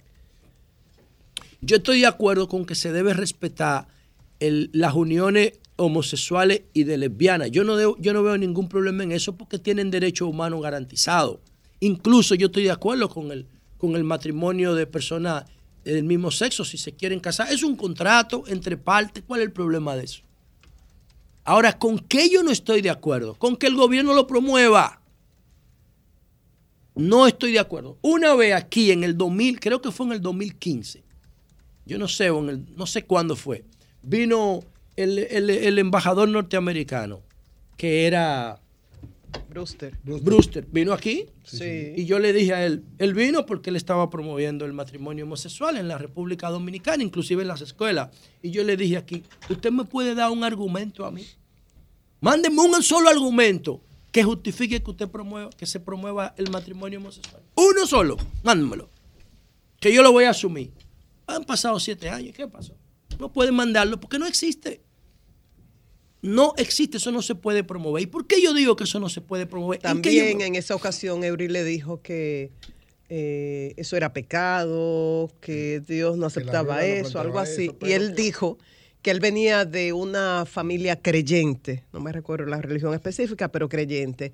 Y el Dios sobre el cual le hablaron a él desde pequeño era un Dios de amor que aceptaba todo. Bueno, pero ya esos son. el pecado, pero no al. Bueno, pero ya esos son consideraciones de No, pero religión. recordando algo de la entrevista. Sí, fue sí. muy- muy interesante Pero ¿a qué viene todo esto? Bueno, el presidente, el presidente Joe Biden eh, hizo un acto donde participaron más de 5 mil personas en la Casa Blanca para firmar eh, la ley del matrimonio que él llama matrimonio para todos. Y entonces, eh, nada, él participó en ese acto muy emotivo. Él dijo que desde que era vicepresidente con Obama está promoviendo esto y que esto se había conseguido por una sentencia en el año creo que 2015 o 2007, no sé. Pero que como era una sentencia y los trumpistas ah, controlan en la Suprema Corte de Justicia, pudiera pasarle a esta sentencia lo que le pasó al proyecto de Roe versus Wade del aborto, que lo podían revertir en cualquier momento los trumpistas. Y entonces ellos lograron pasar esto, inclusive con el apoyo de 39 legisladores republicanos. Un acto cantó Cindy Lauper, la canción de True Colors, en honor al arcoíris gay, y también eh, Lady Gaga, y participaron un paquete de personalidades. Bueno, yo no veo nada, repito, que con que el matrimonio gay se, se legalice, yo creo que es un contrato entre las partes, que nadie tiene derecho a impedir eso. Ahora, yo lo que no estoy de acuerdo es que se promueva. Y voy a explicar brevemente por qué. Brevemente por qué. Porque el formato del programa no permite que uno profundice tanto. Pero nosotros tenemos en, en la- lo que se tiene datación, de lo que se tiene evidencia, es que hay vida en el planeta Tierra hace 3.500 millones de años. Pero eh, durante los primeros 3.000 años, cuando la vida era procariota y eucariota, o sea, cuando era de unicelular y pluricelular mínimo, no teníamos sentido, no teníamos ojo, no teníamos boca, no teníamos nariz, no teníamos cerebro. ¿Y qué significa eso? Que nosotros no peleábamos por comida, no peleábamos por territorio y no nos reproducíamos por sexo. No teníamos esas necesidades. ¿Por qué? Porque simplemente nos alimentábamos de la filtración de plancton y nos daba la luz solar y ya y eso el medio ambiente era suficiente para mantener esa vida primitiva, básica. ¿Y qué pasó? Bueno, que pasé 500 años donde el proceso se llama precámbrico y cámbrico, empezaron a aparecer formas de vida más complejas y empezó a formarse nuestro cerebro. El cerebro no humano, el primer cerebro, el reptiliano. Nosotros tenemos tres cerebros. Entonces, ¿qué pasa? Que cuando ese cerebro se empezó a formar y se formaron los sentidos, el cerebro demanda mucha energía para funcionar. Y los organismos vivos empezaron a pelear por esa energía.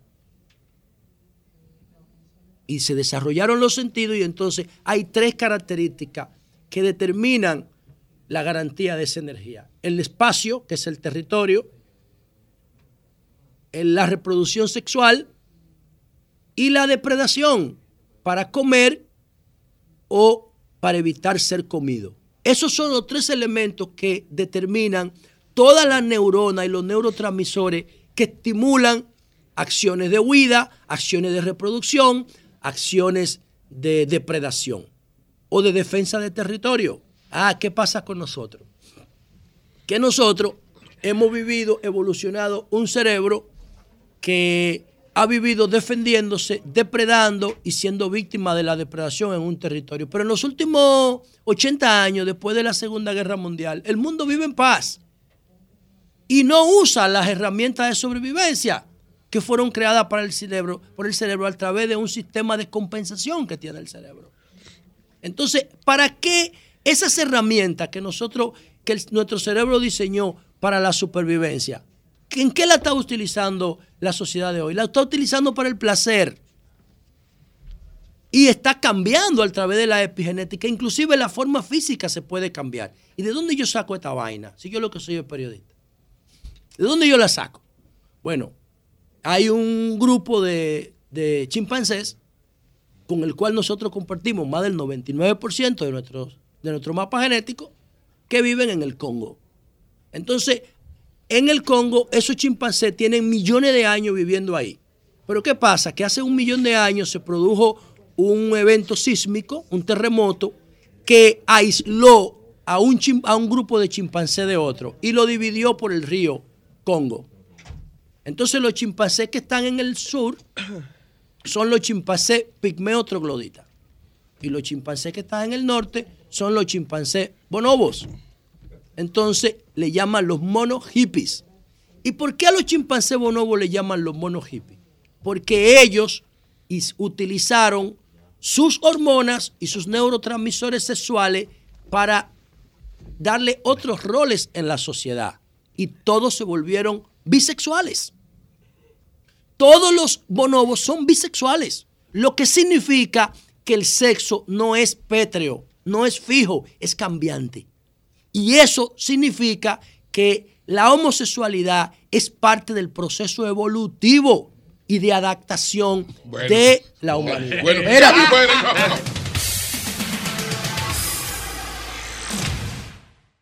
Dale para atrás. No, yo no, yo no, yo no termino Creía ahí. que había terminado, pero dale. Espérate, por- pero yo no, porque yo lo que estoy haciendo. Pero, Pero que él termina, pensaba que ya termina. no hay problema. Bueno, perdón, que hice que le, que le diéramos para atrás porque yo no quiero que se quede esa idea. Yo lo que quiero significar es que si bien es cierto, en lo bonobo la ciencia puede explicar la homosexualidad y el dinamismo de la sexualidad, que no es fijo, que no es pétreo, también ocurren otras cosas. Los bonobos han perdido la capacidad de defenderse. Y los, y los chimpancés y los gorilas no pueden llegar a ellos porque no pueden nadar. Pero como han perdido la capacidad de defenderse, si apareciera un puente para llegar hasta ellos, ellos no pudieran defenderse de nada. Es como ocurrió a los romanos cuando surgió la teoría de los siete pecados capitales, que perdieron la capacidad de defensa y se jodieron con los bárbaros. ¿Qué es lo que yo estoy diciendo? Que si nosotros, que si los gobiernos empiezan a promover las el matrimonio, no el matrimonio homosexual, que debe ser una figura institucional, sino que empiezan a promoverlo como una ola social, es lo mismo que si empezaran a promover la comida chatarra. Es lo mismo que si empezaran a promover las drogas, en vez de, en vez de, de controlarlas. ¿Qué va a pasar con esos tres elementos? Esos tres elementos están determinados por el comportamiento de los neurotransmisores y de la neurona. Entonces nosotros vamos a tener una sociedad que va a vivir en el placer permanente y con eso es que quiero terminar. Nadie puede vivir del placer permanente. Porque si tú vives del placer permanente, te atrofia como organismo. Se aburre. El placer es excepcional. El, el cerebro lo libera cuando tú haces una acción de sobrevivencia. El, el sexo por placer, que en este caso es, el- es la homosexualidad. El comer por placer, que en ese caso genera obesidad. Y las drogas sin necesidad, que en este caso genera adicción. Entonces es lo que pudiera llevar a la sociedad a un efecto bonobo. Y eso era lo que yo quería decir. Cambio fuera.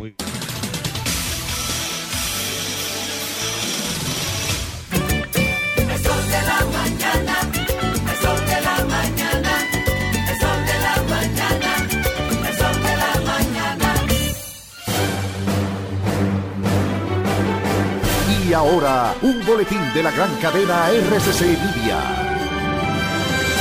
La Oficina Nacional de Meteorología prevé para este jueves un cielo soleado desde horas matutinas hasta la noche, aunque los sistemas montañosos se esperan pocas lluvias débiles. Por otra parte, la Junta Central Electoral informó que el plazo de las agrupaciones políticas para depositar el listado de sus afiliados actualizados, así como los desactualizados correspondientes de este año, vence el próximo viernes. Finalmente, en Estados Unidos, el Senado aprobó por consenso prohibir la aplicación TikTok en los dispositivos oficiales de los empleados del gobierno federal.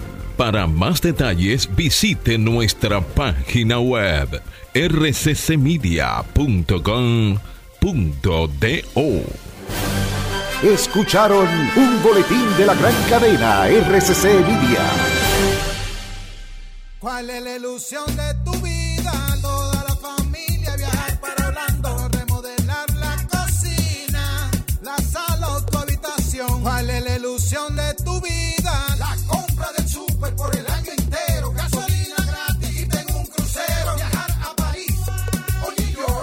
De tu vida puede ser pagar los estudios, la jipeta nueva, un apartamento, eso es lo que quiero. Y de compra a Miami un carrito nuevo, esa es mi ilusión, esa es la que Por cada quiero. 500 pesos de aumento en tu cuenta de ahorro, participa en sorteos semanales. Además, en el sorteo final de un Suzuki Swift, una Volkswagen Tiguan 2023 y un apartamento de constructora Bisonó.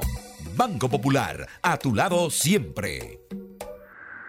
Con la brisita navideña vienen los mercados económicos de Inespre, con los productos básicos de la canasta familiar y los ingredientes de la cena navideña a precios justos, para que tengas una Navidad más feliz. Primero tu familia, primero tu alegría, primero tu Navidad.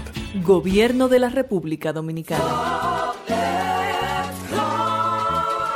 El FOPECONS avanza en la protección y provisión de más y mejores beneficios al servidor de la construcción con la creación del Centro de Especialidades y Geriatría, Servicios Sociales y la mejoría de su pensión con más cantidad y mejor monto de rendición. Señor constructor, cumpliendo con la ley 686, garantizarás el futuro de tu trabajador y el crecimiento de la nación. Fondo de pensiones de los trabajadores de la construcción más que pensión. La Navidad todo lo cambia. Aire acondicionado Whirlpool, 11.000 BTU, inverter, hasta un 60% de ahorro, solo por 27.995 pesos en Plaza Lama, la supertienda. Oferta válida hasta el 31 de diciembre. En Medicar GBC celebramos contigo estas Navidades y te deseamos un próspero y bendecido 2023. Y seguiremos con los mejores descuentos. Muchas felicidades con Medicar GBC. Sol 106.5, la más interactiva. Una emisora RCC Miria. Demostrar que nos importas es innovar. Es transformarnos pensando en ti. Es responder a tus necesidades. Por ti. Por tus metas. Por tus sueños. Por eso trabajamos todos los días. Para que vivas el futuro que quieres. VHD. El futuro que quieres. Miércoles. Y hoy es viernes. ¿Y este taponazo en el peaje? ¿Es regalando pica pollo? ¿Qué tal? Ay, mi madre. Y a mí que se me olvidó recargar el paso rápido. miércoles, jueves, viernes, cuando quieras. Agrega a tu WhatsApp el número 829-380-9965 y recarga tu paso rápido fácil. Recuerda, ahora por WhatsApp, recarga tu paso rápido al 829-380-9965 y no cojas lucha. Chup, chup, chup. Gillo Sarante, este jueves 15 de diciembre, llega al Jet Set, la voz romántica de la salsa. Gillo Sarante. Este jueves 15, una noche para la salsa, con Gillo Sarante, en el trono de los grandes de la música tropical, Jet Set. Que no te lo cuenten, ven y vívelo de cerca. Gillo Sarante, en el Jet Set. La fiesta comienza a las 10 y 30 de la noche. Información 809-535-4145. Lunes 19, Los Hermanos Rosario y El Torito. Están aquí las lluvias. Y también. Insectos saldrán a volar. Terror. Rastreros y desagradables. En mi casa no van a quedar. Real Kill, boca arriba y muertecito. Real Kill, boca arriba y muertecito. Real Kill. Real Kill, el insecticida que deja a todos los insectos rastreros y voladores boca arriba y muertecitos. Real Kill y ya. Cada día miles de dominicanos inician una nueva aventura, un viaje cargado de esperanza en busca del sustento para sus familias y de proporcionar alimentos frescos a todos los dominicanos, hombres y mujeres que se adentran en nuestros mares en busca de un futuro mejor. Con el Plan Nacional de Muelles Pesqueros, dignificaremos esta importante actividad económica, transformando la vida de más de 15.000 pescadores, sus familias y todo su entorno, dinamizando la economía local e impactando su calidad de vida. Con un puerto seguro apoyamos el desarrollo sostenible del gobierno dominicano. En Apordón, trabajamos de la mano con los pescadores, de cara a nuestra gente y de frente al mar. Autoridad Portuaria Dominicana. Junto a la brisita navideña llegaron las jornadas diarias de Primero Tú, con asistencia médica y asistencia alimenticia para miles de dominicanos como tú. Primero tu familia, primero tu alegría, primero tu Navidad. Gobierno de la República Dominicana. La Navidad todo lo cambia. Televisor LED, Filo, 32 pulgadas, HD Smart, solo 99,995 pesos en Plaza Lama, la supertienda. Oferta válida hasta el 31 de diciembre.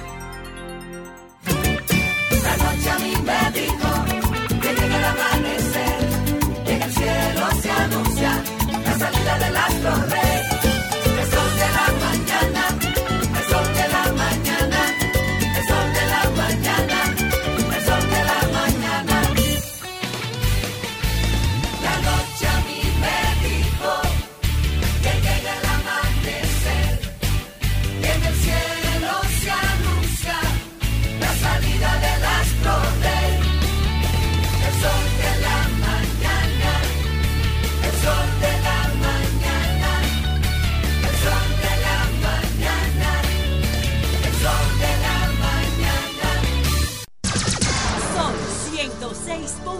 Son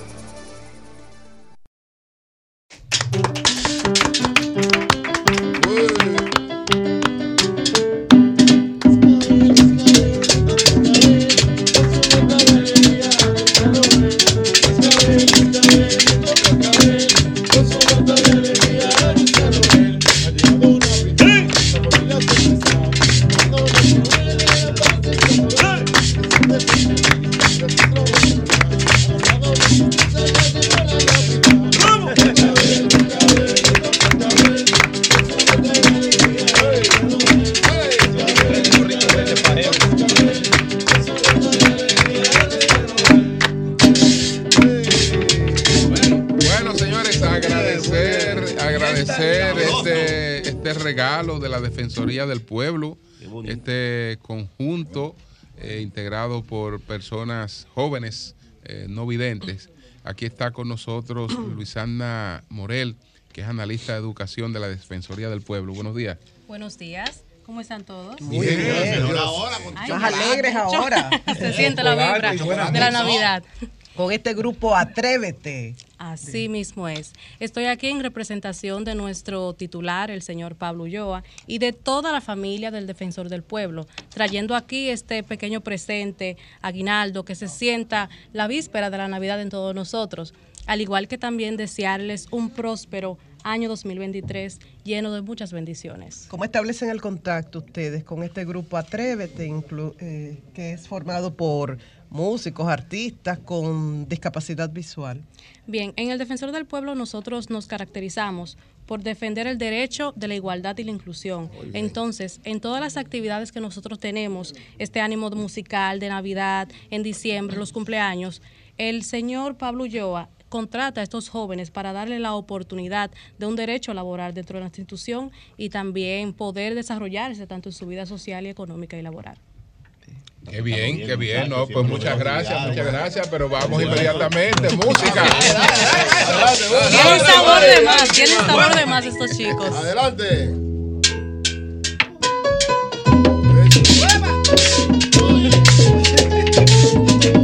¡Qué alegre!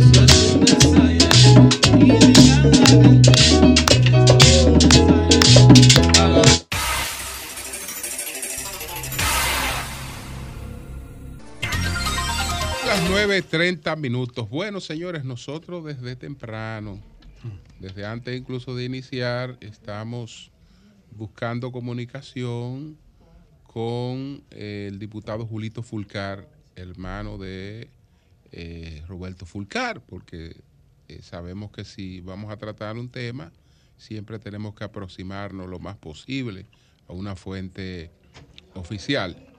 Eh, él no ha querido eh, hablar, ni siquiera ha respondido. Y eh, con relación al caso de Santiago de los Caballeros, hemos estado llamando, haciendo comunicación con el fiscal titular de Santiago de los Caballeros, eh, porque él puede explicar el manejo que se dio a este caso. Si la primera diligencia para investigar una situación fuera un allanamiento, yo estoy de acuerdo con José. Si fuera esa la primera diligencia, desde luego que es un asunto eh, que debió debieron agotarse primero otros eh, otros mecanismos, otras otras gestiones. Vamos a ver con la fiscalía qué se había hecho previamente para eh, tratar de que esa persona compareciera ante el querellamiento que se le había presentado. Son, son informaciones que solo la fiscalía la tiene y ojalá que la puedan ofrecer para que la gente tenga una idea más clara de todo esto, igual que cualquier familiar, cualquier persona que entienda que tiene una versión apropiada sobre esto, eh, nosotros estamos totalmente, totalmente abiertos. Son las 9.30. Perdona, eh, que sobre lo que Pedro Jiménez decía más temprano del accidente que pudo haber tenido don Pepín Corripio, que tú decías, bueno, quizás fue algo en la casa, fue en la oficina. Me informan que en la silla del escritorio se resbaló y al caer, por suerte, no se desplazó ni un hueso ni nada, que está en terapia y que el lunes retorna a sus labores habituales. Ya puede montar bicicleta estacionaria y a partir de la semana próxima podrá continuar con sus caminatas habituales en la caminadora. Nos bueno. alegramos mucho de que no tuvo mayores consecuencias. bueno, qué bueno, qué y cuídese mucho, don Pepín. Son las 9.33 minutos. Pedro, adelante. Bueno, buenos días a todos los miembros de este panel, don Julio Martínez Pozo, buenos días al equipo de producción, buenos días para todos nuestros amables radio escucha y televidentes y nuestros cibernautas que están pendientes a través de los dispositivos móviles, a través de las diferentes plataformas eh, digitales de comunicación. Bueno, eh, varios temas. Eh, tengo algunos videos ahí que quiero socializar en un momentito. Yo antes los voy a pedir, pero quiero de entrada, coño, llamar la atención a la gente del gobierno. El cemento, yo creía que era un relajo cuando la semana pasada me llamaron algunos amigos ferreteros y me dijeron, Pedro, el cemento va a aumentar de precio la próxima semana. Y yo le ustedes están relajando. Humberto Paniagua, muy acucioso como siempre, trataba el tema esta mañana, lo escuchaba y decía, coño, pero Humberto tiene toda la razón. No hay un solo elemento en el escenario económico del país, nacional o internacional, que pueda dar al traste con este aumento desproporcionado de 40 pesos a una funda de cemento. El cemento había estado, duró un tiempo, post pandemia, en medio de ella, y llegó a colocarse sobre los 500 pesos una funda. Con la medida que el gobierno fue tomando, bajó a unos 440, 445, que no es ni sombra de a cómo se dejó en el 2020 la funda de cemento que estaba entre 230 y 250, para ser lo más justo posible. Bueno, ya como que se estaba eh, tranquilizando el sector construcción porque el acero bajó unos 10, 11 mil pesos el atado, bajó el alambre, bajaron varios insumos de lo que se utilizan para la construcción, pero ahora este tallazo que da el cemento va a encarecer prácticamente todo, no solo la unidad eh, de vivienda que usted pueda comprar o el pequeño local de la plaza comercial. No, no, no. Es que sube todo porque el blog se hace con cemento.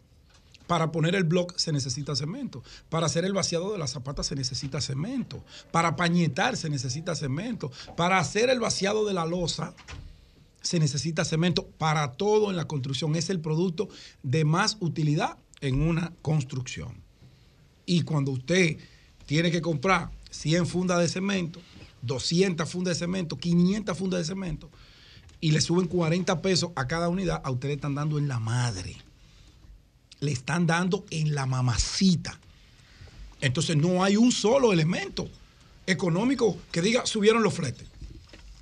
Subió eh, el clinker. Subió el caliche. Subió, eh, eh, hubo una desaceleración en la producción, que eso genera un aumento de precio. No ha pasado absolutamente nada. Entonces, ¿por qué sube el cemento? ¿Quiénes son los principales distribuidores de cemento de este país? Son tres fábricas. Son tres. Me voy a ahorrar los nombres. Una local y otras. Creo que hay tres locales y dos extranjeras.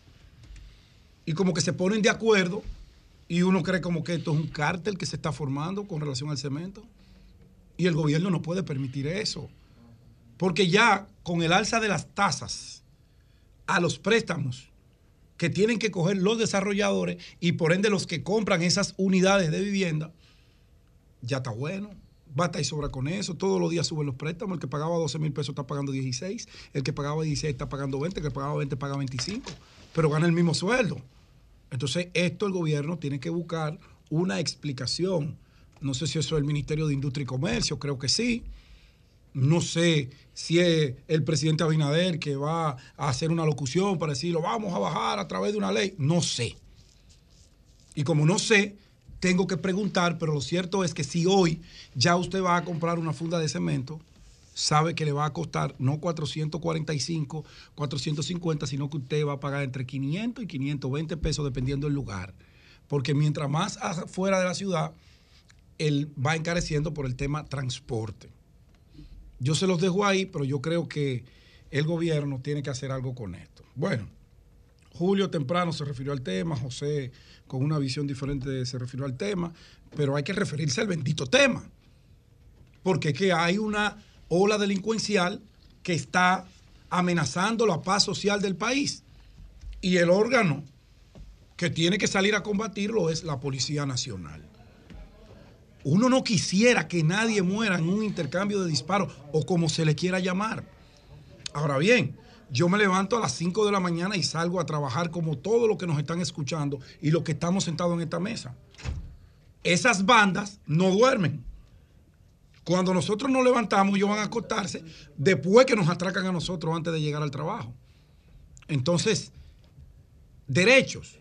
Sí, pero todos tenemos derechos. Derechos humanos, derecho al libre tránsito, derecho a comer, derecho a todo. Pero los delincuentes se están robando ese derecho. Esta banda, los papotrenzas, era una banda que tenía órdenes de arresto, reciente incluso porque era una banda criminal. Oigan el nombre, una banda criminal que no solamente salía a asaltar, era una banda que secuestraba, era una banda que torturaba, era una banda que vendía drogas, que violaba muchachitas, que hacían todo lo malo que dice el código penal dominicano que no se debe hacer. Y ellos lo hacían. Entonces, ellos sí tienen derecho y yo no tengo derecho. Oye, ¿a quién le creo? Repito, a uno no le gusta que eso ocurra. Uno quiere el debido proceso, que los atrapen y que lo lleven ante un juez y que sea el juez el que decida si es o no culpable. Que no lo decida un policía con un arma. Pero tampoco el policía es un, es un musú que va a ver al delincuente que viene con una arma de fuego, que no le pregunta, le cae a tiros. Él tiene que repeler eso porque él también es humano, él también tiene que defenderse porque no solo la de él, no, él salió a defender la de nosotros, que mucho que jodemos, mucho que jodemos y demandamos, sobre todo nosotros los periodistas. Ah, pero es que la policía se defiende y mata cinco malditos delincuentes porque está ahí su historial. y ustedes lo van a ver. Jovita comienza con el primer video. Cinco toletas de delincuentes que habían hecho de todo, que tenían a los alcarrizos en zozobra, a comerciantes, estudiantes. Miren eso. Eso que ustedes ven ahí es un galón plástico derramando Tortura, gotas. Tortura, tortura. ¡Tortura! Wow. Miren, coño. miren eso. No, no, no. Torturando a una persona que habían secuestrado. Esos señores, el Jeffrey Trenzas y todo su equipo. ¿Y ustedes creen que si ellos tenían la capacidad para torturar a iguales, a parecidos y a inocentes, Lo subían a las redes para meter miedo. para meter miedo? El que se meta con nosotros le hacemos eso. Claro, porque ellos también manejaban estructura de narcotráfico. Y si tenían un pleito con otra banda, le hacían eso. ¿Ustedes saben lo que significa? Tortura. Julio le puso el nombre que lleva. Miren eso. En el siglo XXI, en los alcarrizos. Mira tú que defendiste. En los alcarrizos. Esos son los trenzas. Coño, yo le voy a caer arriba al policía porque mató a su hijo de la gran puta. Me excusan el término. No, porque ellos querían matar a los policías. Lo que pasa fue que el plan le falló. El plan le falló porque ellos creían que la patrulla eran dos personas y le salieron seis. Y le partieron la madre. Repito, uno no quiere que esas cosas ocurran. Ojalá y los atrapen, pero si ellos no se dejan atrapar. Es, pa- es- es- es- es- es plomo o muerte. Que sobrevive el que más fuerza tenga. Bueno, pues que sobreviva el policía. Para que sobrevivan esos carajos, que sobreviva el policía. Porque no son cinco inocentes que murieron. Ahí hay un eh, parapléjico. ¿Y ustedes saben cómo él quedó parapléjico? En un atraco en Herrera. Fue a atracar y se encontró la tusa de aquello, como dicen en el campo. Le metieron dos plomazos y lo dejaron postrado en una silla de ruedas. De por vida. Ahora él dirigía su estructura criminal y ahora lo mandaron al infierno. Donde yo espero que le vaya bien por allá. Pero no que nos siga jodiendo la vida a nosotros.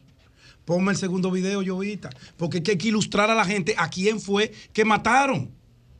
No fue un estudiante universitario. No fue un empleado de una zona franca.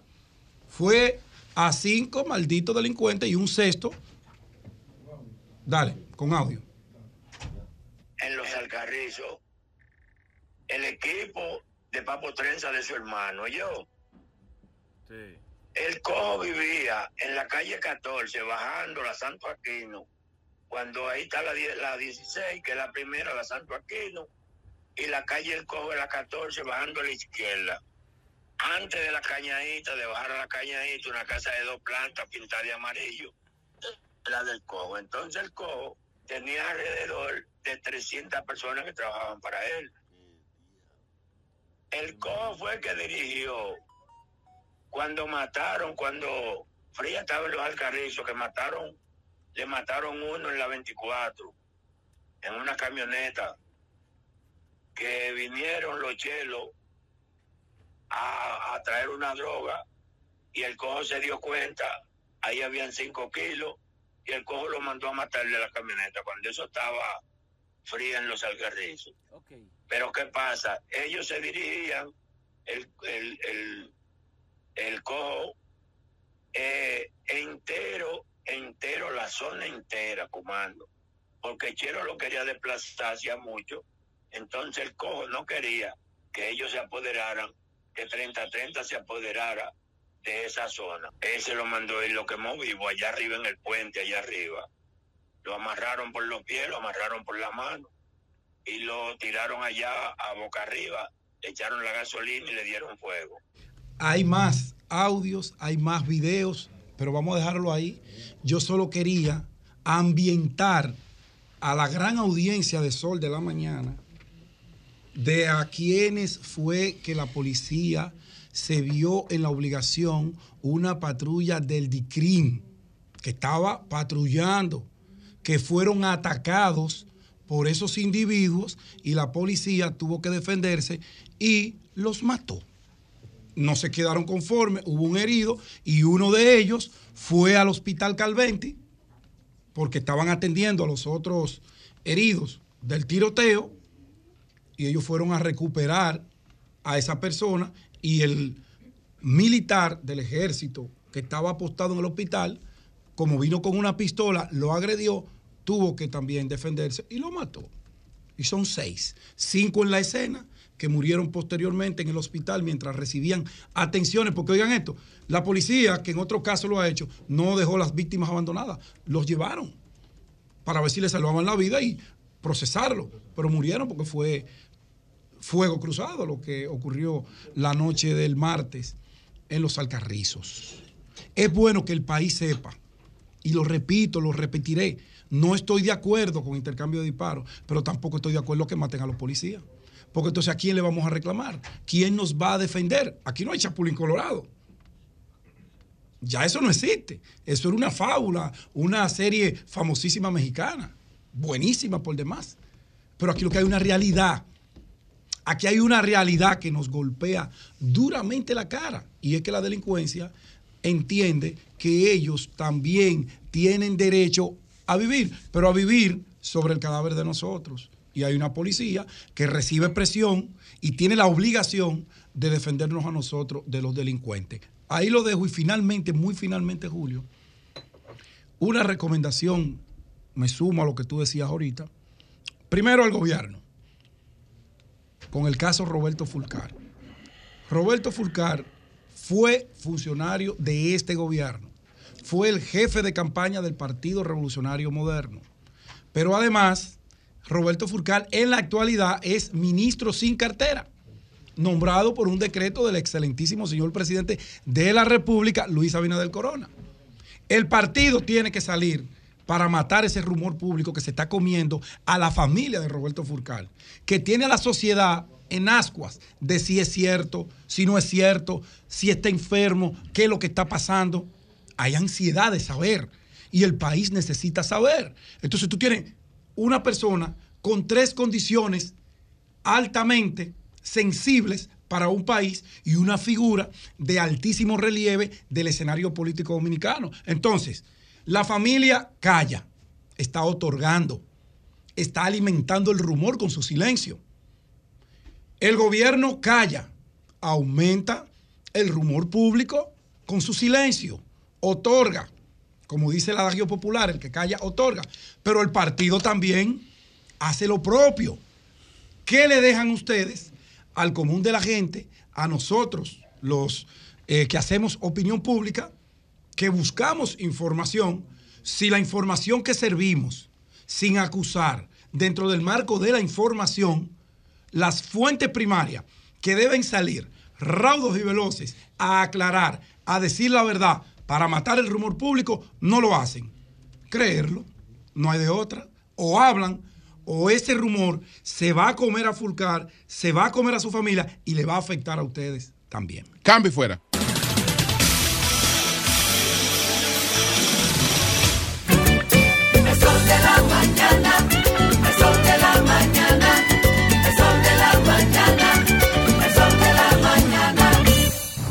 Este sábado 17 de diciembre, el equipo más influyente de los fines de semana se traslada al Ministerio de la Mujer en una transmisión especial donde podrás conocer los servicios, las capacitaciones y los programas de prevención y atención a víctimas de violencia con los que trabaja esta entidad. Sintoniza el Dream Team de la Radio Nacional este sábado de 7 a 10 de la mañana por Sol 106.5 y Telefuturo Canal 23, porque vivir sin violencia es posible. El 100% de Navidad arrancó. Yo sé que 100% me trae lo mío. 100% me trae lo mío. Por 100 pesitos nada más, un carro mío será. Y me lo voy a sacar. 100 carros Kia Picanto 2023. Compra tus boletos por solo 100 pesitos en los puntos de ventas de Leisa, Caribe Express, Hipermercado Sole, Agencia Azteca y gasolina por todo un año de Total Energy. 100 carros de Navidad y uno mío será. Yo me lo voy a sacar por 100 pesitos nada más. 100 carros por 100 pesitos. ¡Durísimo! Sorteo viernes 23 de diciembre. La Navidad todo lo cambia. Televisor LED, Filo, 32 pulgadas, HD Smart, solo 99,995 pesos en Plaza Lama, la supertienda. Oferta válida hasta el 31 de diciembre. Sol 106.5, la más interactiva. Una emisora RCC Miria. En 75 años, la labor del Banco Central ha beneficiado a la economía. La política monetaria por la estabilidad y el crecimiento, con medidas certeras y oportunas, ha abierto las puertas a múltiples oportunidades para la población. El trabajo continuo ha dado grandes frutos y ha hecho que gente como Carlos, María y Laura manejen sus recursos con mejores resultados. En 75 años, el Banco Central ha trabajado sin descanso, innovando permanentemente para continuar construyendo un futuro mejor. Banco Central de la República Dominicana. 75 años trabajando por una estabilidad que se siente. Saludos mi gente, soy Idanis Rodríguez, comisionado del Departamento de Transportación de la ciudad de Nueva York. Les pido a todos los choferes que por favor en estos días festivos tomen todas las precauciones necesarias para proteger a los peatones y a aquellas personas que andan en bicicleta.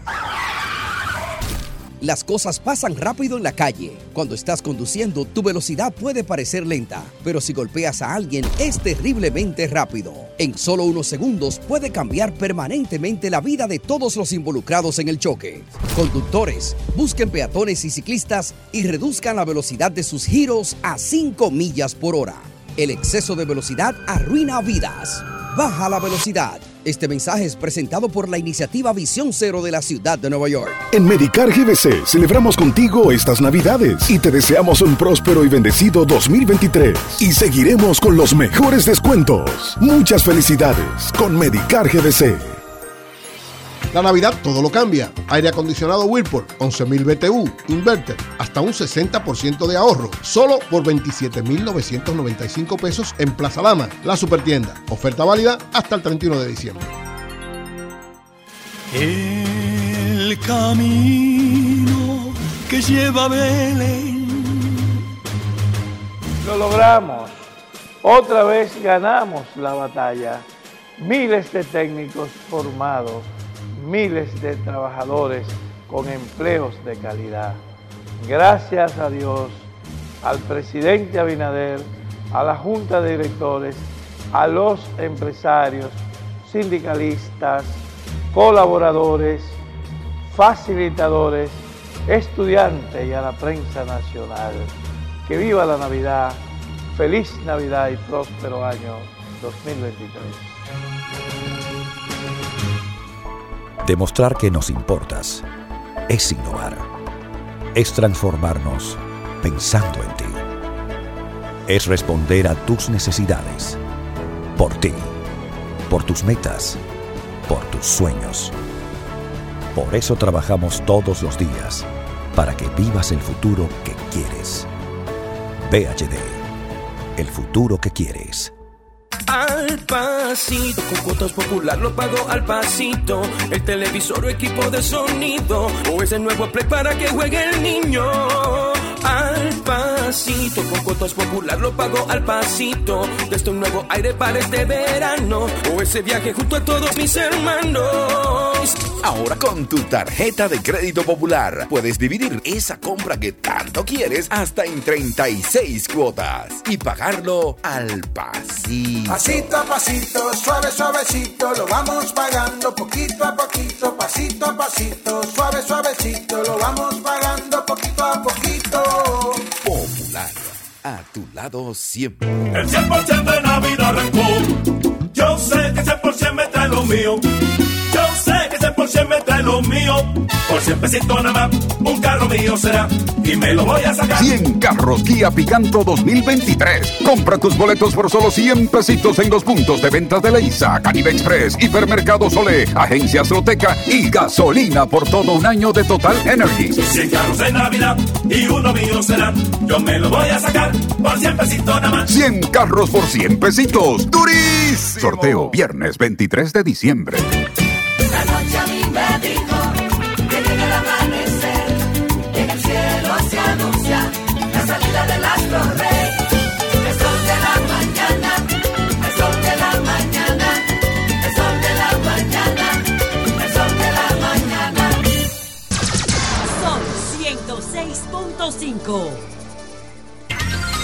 Pues estaremos conversando con don Antonio Ledesma, el alcalde metropolitano de Caracas que tuvo que huir en prisión domiciliaria, estaba en el 2015, eh, logró pues evadir y irse a Colombia y después a, a Europa, eh, donde está residiendo en Madrid. Él ha escrito una nueva biografía del presidente Carlos Andrés Pérez que se titula Carlos Andrés Pérez, el presidente que murió dos veces. Vamos a conversar con don Antonio dentro de un momentito. Buenos días, Jonathan. Muy buenos días, República Dominicana. Saludos para todos los hombres y mujeres de trabajo que nos honran con su sintonía. Saludos al equipo de producción y a este gran panel del sol de la mañana. La seguridad ciudadana de nuevo en el tapete por esta ola de delincuencia y la respuesta de la Policía Nacional. Voy a tratar de compartirles. eh, soy parte de una corriente política que tiene un discurso un poco limitado con el tema de la seguridad social, ciudadana. Y me he dedicado a investigar, a documentarme dentro de mis posibilidades para compartir con la ciudadanía, desde la perspectiva política, lo que entiendo debe ser el abordaje de este tema. Porque creo que se aborda con mucha irresponsabilidad en el país. Y además que la gente cuando lo padece está tan emocionada que pide una respuesta y por lo regular una respuesta a la consecuencia, la expresión visible del problema, no el fondo y las causas. Dice Taira Vargas, el periódico El Grupo Corripio le hizo una entrevista a varios sociólogos del país, de los más importantes, y eh, recojo las declaraciones de Taira Vargas y varios de estos eh, antropólogos y sociólogos que dicen que lo que estamos viendo ahora podría aumentarse en los próximos años. No son astrólogos, no son futuristas, son científicos sociales que en vez de decir que el problema se va a resolver, estiman que si sigue como va la situación, se va a empeorar. Y yo creo en ellos, les creo, porque nadie ha abordado el tema de la seguridad ciu- ciudadana mejor que los sociólogos del mundo y los antropólogos. No son como nosotros, que estamos aquí, nos documentamos, van al territorio. Taira Vargas vive prácticamente en las comunidades que ella estudia y ha hecho ya varios informes de trascendencia internacional sobre el tema de la seguridad ciudadana y especialmente la delincuencia juvenil y la desviación social en las poblaciones juveniles de República Dominicana. No es una persona cualquiera, sino alguien que ha estudiado científicamente el problema. ¿Y cuál es el fondo del problema según la sociología, los antropólogos, los que estudian bien este? República Dominicana es uno de los países más desiguales del continente más desigual del mundo. América Latina es el continente más desigual del planeta y el más violento del planeta. Solamente en Centroamérica se producen más muertes violentas que en cualquier guerra del planeta. Repito, es fácil decirlo, pero es una expresión del problema de base de los altos niveles de desigualdad y profundidad. Y República Dominicana es parte de eso, y parte principal. Ahora mismo, cerca del 40% de la población, la mitad del país, vive aquí en el Gran Santo Domingo. Y nos han metido en la cabeza de que este país está súper desarrollado. Y es mentira. Cuando usted pasa el peaje hacia el sur, lo que ve es mucha casucha pobre. Y no voy a decir un número, pero la mayoría de las poblaciones del sur son pobreza total. De todas las provincias del sur. Pero hacia el este no es diferente incluyendo la zona turística. Todos los centros turísticos del este están rodeados de marginalidad. Y el turismo sigue creciendo y ahora está asumiendo población importada para poder dar el servicio porque lo tiene precarizado. La máquina de la economía dominicana. Genera mucha riqueza el país, pero no está participando la población. Cuando va para el Cibao tiene grandes ciudades como Bo- Bonanza, San Francisco, La Vega, eh, tiene Santiago, va creciendo. Pero son centros, centros cada vez más rodeados de marginalidad como ocurre con Santiago. Los centros están bellísimos y están bien, San Francisco, siempre pujante. Pero hay una parte que se está quedando fuera y del país entero se está llenando el Gran Santo Domingo porque la gente no encuentra oportunidades en la provincia y viene para acá. ¿Y qué tú tienes? Este centro urbano de la capital, el polígono central, muy bonito, aunque la calle la ilumina los, los negocios, porque ni iluminación oficial hay en, en el estado eh, eh, en ampliación. Más allá, al borde de ese polígono central, lo que hay es exclusión y pobreza y marginalidad. Y aquí se está acumulando ya casi el 50% de la población. Vamos a esperar el, el censo. Porque no hay oportunidades. Nos vendieron la idea de progreso, pero es un progreso para un grupo muy pequeño. O no tan grande como podría serlo. Y le voy a hablar con datos específicos recientes. Aquí se hace una encuesta, la más importante encuesta de República Dominicana en este momento, RD Elige, que da los datos del panorama político y social. Comentamos todos los datos, todos los datos políticos electorales, pero yo voy a tomar un dato social de RD Elige. RD Elige le pregunta a la población, ¿cuál considera usted que es el principal problema del país? Bueno, la mayoría dice que es el 18% inseguridad. Luego la violencia y el alto costo de la vida está en el tercer lugar. ¿No verdad? El desempleo 6.3 y bajo salario más para abajo. Cuando se le pregunta a la persona por su familia, ¿cuál es el principal problema de su familia? Dice la gente cuando le preguntan el alto costo de la vida. De primero, 27%. Y la segunda preocupación, el segundo problema principal de las familias dominicanas son los bajos salarios. Y el tercero, de los principales problemas de la familia dominicana, está el desempleo. Y fíjese que del, cuando se le pregunta a usted y a su familia, o a la mayoría de la gente que nos escucha, cuál es el principal problema de su familia, no de un partido, ni de otro, ni de la calle, es el acceso al recurso, el billete, el dinero.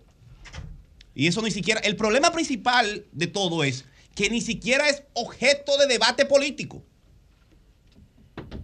No es que se resuelva que haya propuesta bueno o malo.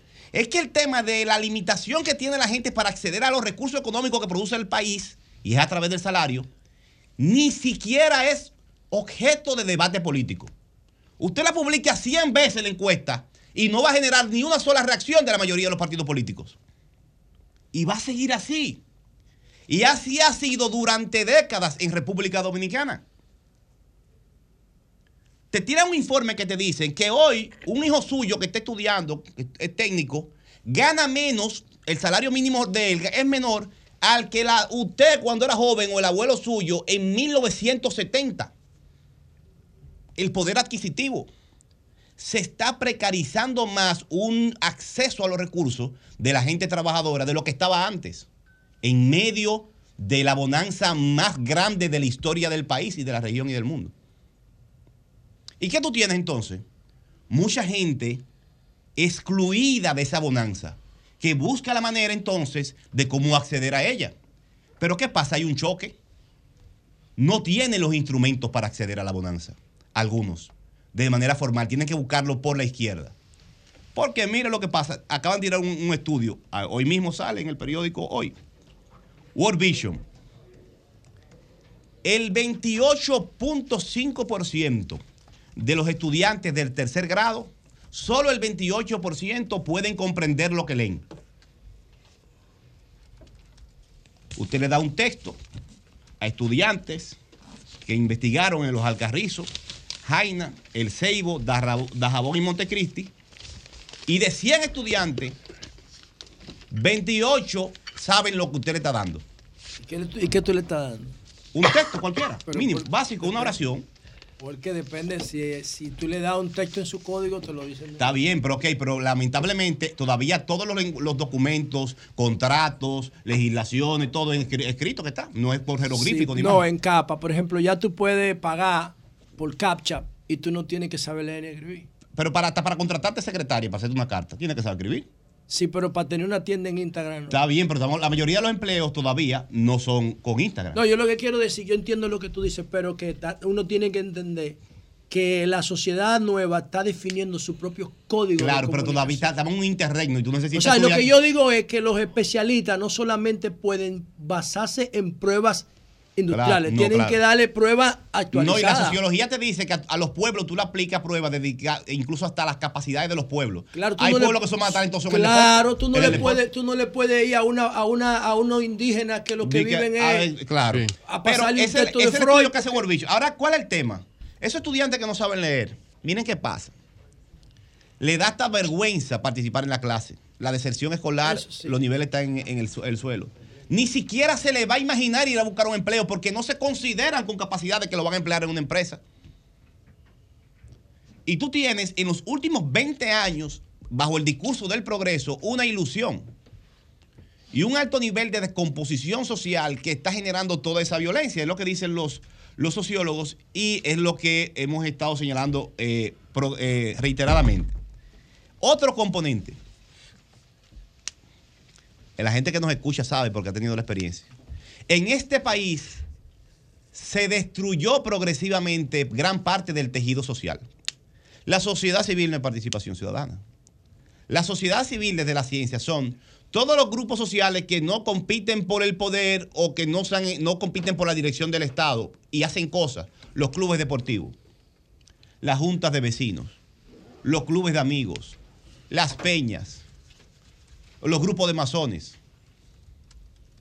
Hay un sinnúmero de actores de la sociedad civil. Y fueron cooptados progresivamente y comprados. El dinero en la política rompió casi todo en los últimos 20 años y corrompió casi todo en este país. Y ya tú no tienes un contrapeso en el barrio que le dé espacio de socialización a la mayoría de los jóvenes. La mayoría, en muchos lugares, lo único que hay es meterse a un grupo de banda. Porque ya no hay clubes. La Junta de Vecinos partigueraje político. Casi todo se corrompió y se rompió. Y por eso es que los sociólogos te dicen a ti que lo que estamos viendo ahora está mal, pero puede ponerse peor porque siguen naciendo muchachos y sigue la deserción escolar altísima y sigue la descomposición y la ruptura de la cohesión social. Por eso, ya a modo de, de conclusión, invito a la gente a que piense en este problema con una mentalidad más amplia. Son muchos factores que inciden en la seguridad ciudadana. José La Luz aquí es muy eh, eh, recurrente en esto. La policía es solamente un factor. Un solo componente de Yo tengo, decenas. yo tengo 25 causas. 25 componentes. Y abordar, resolver ese problema es de mediano y de largo plazo, pero hay que exigirle a la clase política que aborde esto con responsabilidad. Las medidas que está, ha tomado el presidente me parecen oportunas, la mayoría de las medidas. Creo que está flojo todo lo que tiene que ver con la parte preventiva en el barrio y el tejido social. Eso es para gente guapa trabajar eso. Creo que el presidente no tiene el instrumento político que necesita para eso, porque eso hay que salir del confort. No es aquí metido hablando y en el distrito y haciéndose fotos, es en los barrios metido, rescatando muchachos, dando oportunidades, abriendo clubes. Y es un trabajo más difícil que ponerle dinero en una tarjeta a una familia. Que es, ese es más fácil. Entonces, esa parte, la parte preventiva y el trabajo del rescate y el fortalecimiento del tejido social, me parece que ha sido un talón de Aquiles que creo que debe fortalecerse, como se está fortaleciendo en la reforma de la policía y otros componentes del plan de seguridad ciudadana del gobierno. Cambio.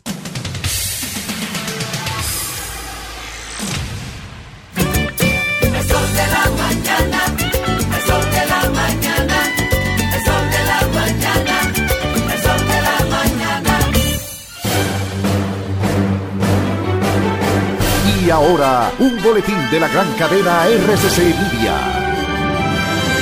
El abogado Félix Portes calificó en el sol de la mañana del grupo RCC Media como un exceso policial lo ocurrido en la muerte de Daniel Rodríguez durante un allanamiento la madrugada del pasado martes en Santiago. Por otra parte, el Instituto Nacional de Tránsito y Transporte Terrestre ante los desplazamientos masivos por Navidad y Año Nuevo creó el operativo Conciencia por la Vida con miras a reducir lesiones y muertes por accidentes de tránsito. Finalmente, Estados Unidos impuso sanciones contra el narcotraficante dominicano José Calderón Rijo, alias La Araña, por su supuesta implicación en el tráfico internacional de drogas. Para más detalles, visite nuestra página web rccmedia.com.do.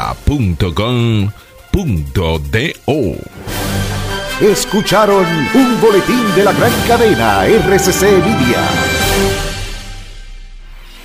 La Navidad todo lo cambia. Televisor LED, Silo, 32 pulgadas, HD Smart, solo 99,995 pesos. En Plaza Lama, la supertienda. Oferta válida hasta el 31 de diciembre. Gobierno Dominicano presenta el tráfico expreso. Se reporta un accidente en la avenida Padre Castellanos con la calle Ricardo Carti en sentido oeste-este. Vehículo averiado en la avenida Ecológica con la avenida Hípica en sentido norte-sur. Se reporta un vehículo averiado en la avenida Las Américas con la avenida Charles de Gaulle en sentido este-oeste. Se realizan trabajos en la vía en la avenida San Martín con la avenida Leopoldo Navarro en sentido sur-norte. Vehículo averiado en la avenida 27 de febrero con la avenida Leopoldo Navarro en sentido este-oeste. Se reporta un vehículo averiado en la avenida Bolívar con la calle Ricardo Robles en sentido este-oeste. Mientras que presenta congestión la intersección de la avenida República de Colombia con la avenida Carlos Pérez Ricard o Sol Poniente.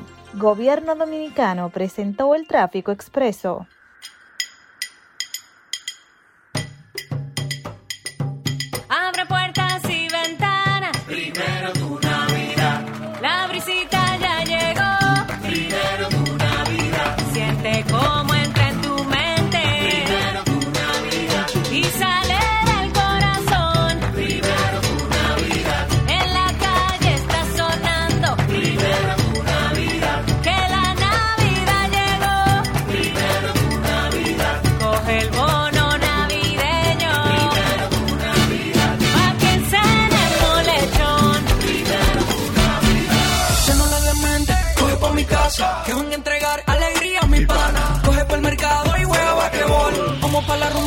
Brisa ya llegó.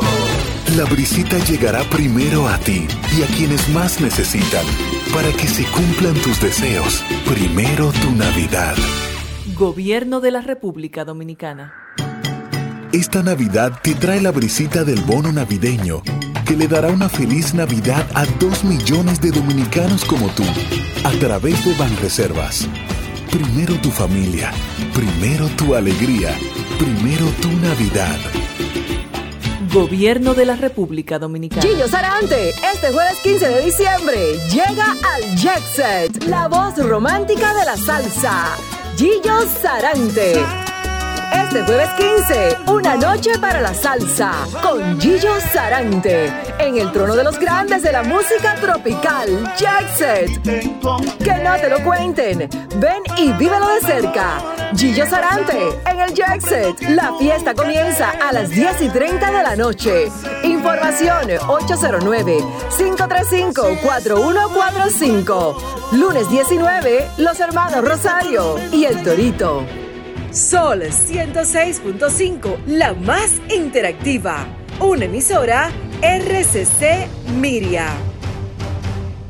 Claro que se siente la brisita. Y si como huele, sabe. Aquí hay de todo, aquí hay de todo. En Navidad, aquí hay de todo. Aquí hay de todo, aquí hay de todo. Venga pa' acá, que aquí hay de todo.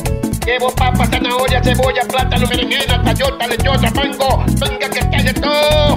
Para diciembre, en República Dominicana. Sí, ahora es que hay de todo. Ay, sí, y de a mucho. Ahora es que aquí hay de todo. Aquí en el campo también hay de todo. Sembrando y cosechando el año entero. Aquí en el campo siempre hay de todo. Ahora es que aquí hay de todo. Ahora es que aquí hay de todo. Ahora es que aquí hay de todo. De todo. El presidente Luis Abinader, a través del ministro de Agricultura Limber Cruz, apoya el campo dominicano para que en esta Navidad en tu mesa haya de todo. Ministerio de Agricultura. Estamos cambiando. La Navidad todo lo cambia. Televisor LED, Silo, 32 pulgadas, HD Smart, solo 99,995 pesos. En Plaza Lama, la supertienda. Oferta válida hasta el 31 de diciembre. Junto a la brisita navideña llegaron las jornadas diarias de Primero Tú, con asistencia médica y asistencia alimenticia para miles de dominicanos como tú. Primero tu familia, primero tu alegría, primero tu Navidad. Gobierno de la República Dominicana. La noche a mí me dijo que llega el amanecer, en el cielo se anuncia la salida del astro rey.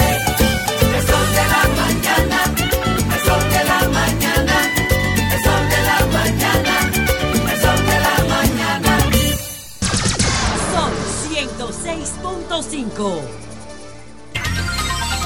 Bueno, señores, son las 10, 15 minutos y estamos recibiendo aquí a don Antonio Ledesma, abogado, líder eh, de la oposición, de los líderes políticos de la oposición venezolana, que en el año 2015, si mal no recuerdo, pues protagonizó una fuga espectacular de Venezuela. para suerte de él y su familia. Entonces, él está con nosotros porque ha venido a, a la República Dominicana a presentar eh, su libro Carlos Andrés Pérez, el presidente que murió dos veces. Pero quisiera, eh, don Antonio, eh, que habláramos un poco de aquel, de aquel día en el que usted logró evadir la prisión domiciliaria huyendo, literalmente huyendo hacia, hacia Colombia. Cuéntanos un poco de esa historia. Bueno, en primer lugar, muy agradecido por la gentileza de invitarme a conversar con este panel eh, en esta emisora que nos abre sus micrófonos para también testimoniarle a, a los dominicanos nuestra gratitud por eh, el calor humano con que han recibido a, miles de compatriotas que han huido de la tragedia que tenemos en el país. Me han venido a hacer turismo, ojalá hubiese sido posible eso, venir a conocer las playas, las bellezas de, de Quisqueya. Eh, han tenido que escapar de un país donde más del 80% de la población está en condiciones de pobreza. Para que los dominicanos me entiendan lo que quiero decir, les doy un solo ejemplo. El salario de un venezolano al día de hoy, cuando revisé las redes sociales temprano, me, me confirmo que el dólar equivale a 15 bolívares.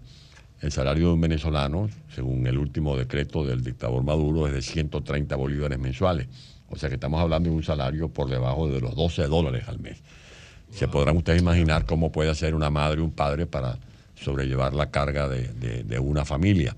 Los- la- el país eh, con más petróleo en el mundo no tiene gasolina.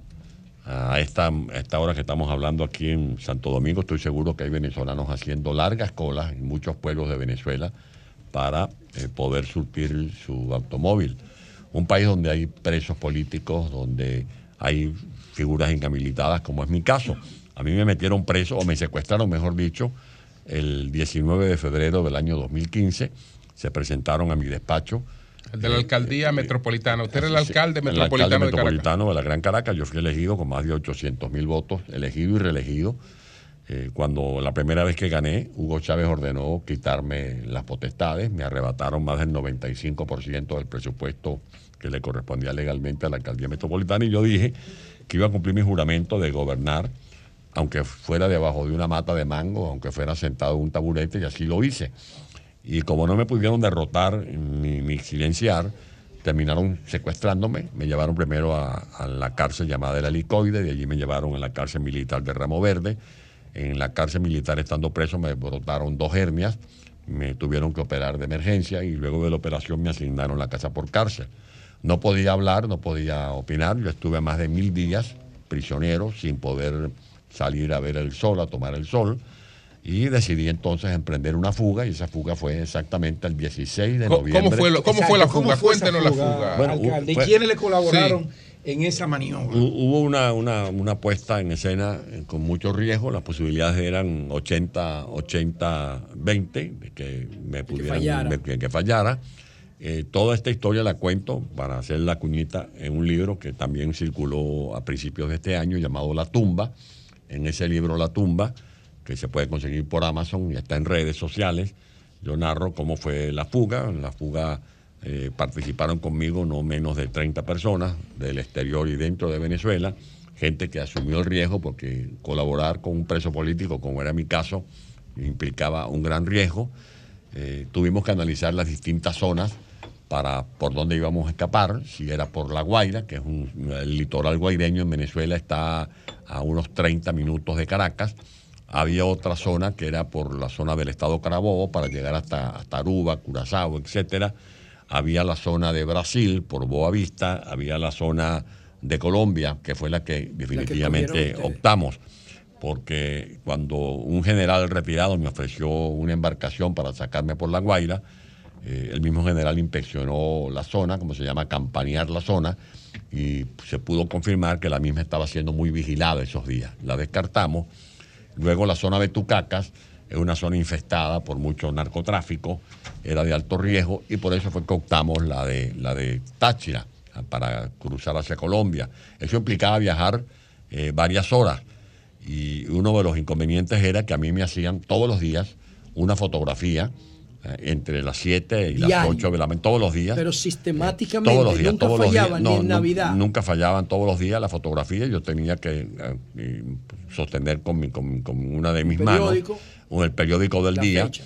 Entonces era cuando el policía mandaba eh, la fotografía al comando policial diciendo que el paquete estaba a buen resguardo. El paquete en ese Exacto, caso sí, era, sí. era La yo. clave, la Sí, clave. sí. Eh, y, pero además de esa fotografía que no fallaba, como tú acabas de apuntar, eh, me hacían de manera aleatoria otra fotografía a las 10 de la mañana, a las, a las 4 de la tarde o hasta en las horas de la noche.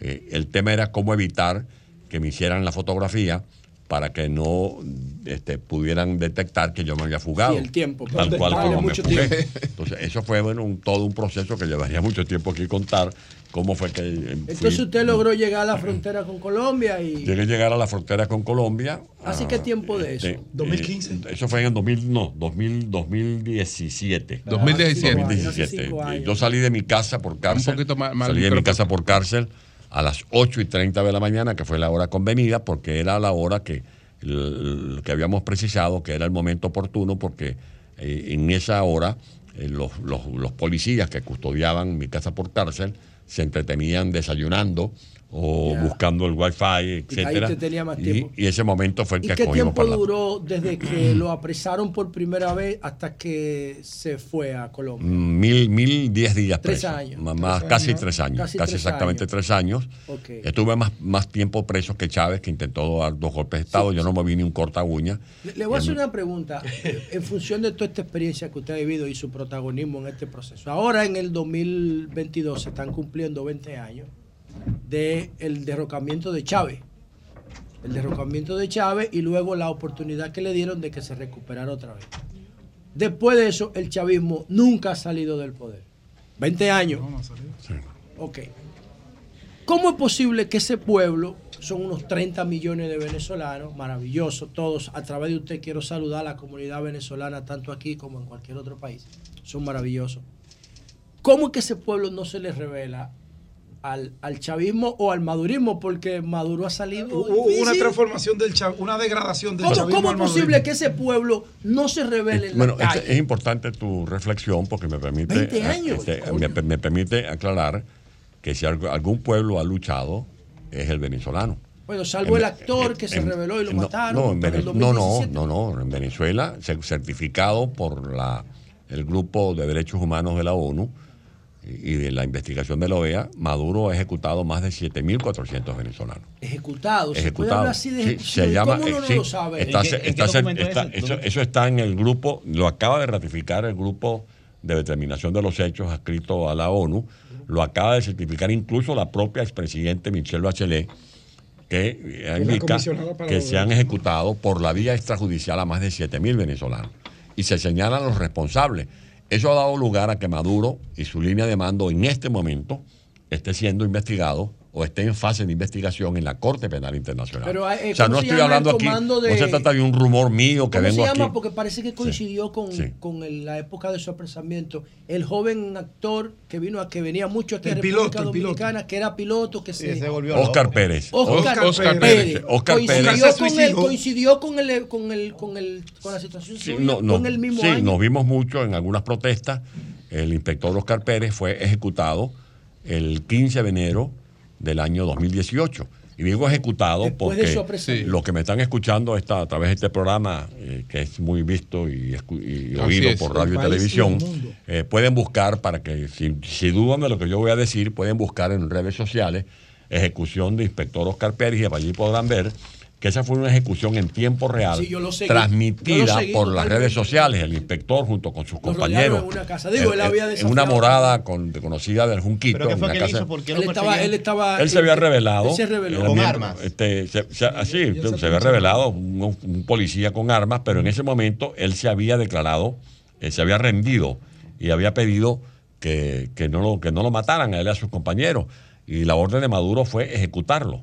Y le lanzaron a un hombre que estaba en una, una vivienda. Era como una casucha. este, una, ¿no? una- una- casa en la Sí, zona del Junquito de sí, Caracas. es un área como Jarabacoa, lo- bombardearon. bello. Pero no solamente a ese. Eh, este, en Venezuela existen en Caracas eh, casas de torturas. Ya no solamente las cárceles conocidas en las que yo estuve preso, el helicoide, Ramo Ramo Verde, Verde, la tumba, la 40. etcétera. Existen casas de tortura en distintas zonas de Caracas donde se llevan a los presos políticos y los torturan. Por ejemplo, al capitán de, el capitán de corbeta, Rafael Acosta Arevalo, lo llevaron a una casa de tortura en una zona conocida como La Mariposa. Allí lo brindaron de un árbol, le dieron con un tubo de aluminio, lo golpearon, le reventaron este, las rodillas, le reventaron las piernas, le daban golpes por el esternón y le disparaban cerca de los oídos para levantarle los, los tímpanos. Y fue tal, tal crueldad la tortura que el capitán cuando lo llevan a la audiencia llegó muerto murió en la audiencia.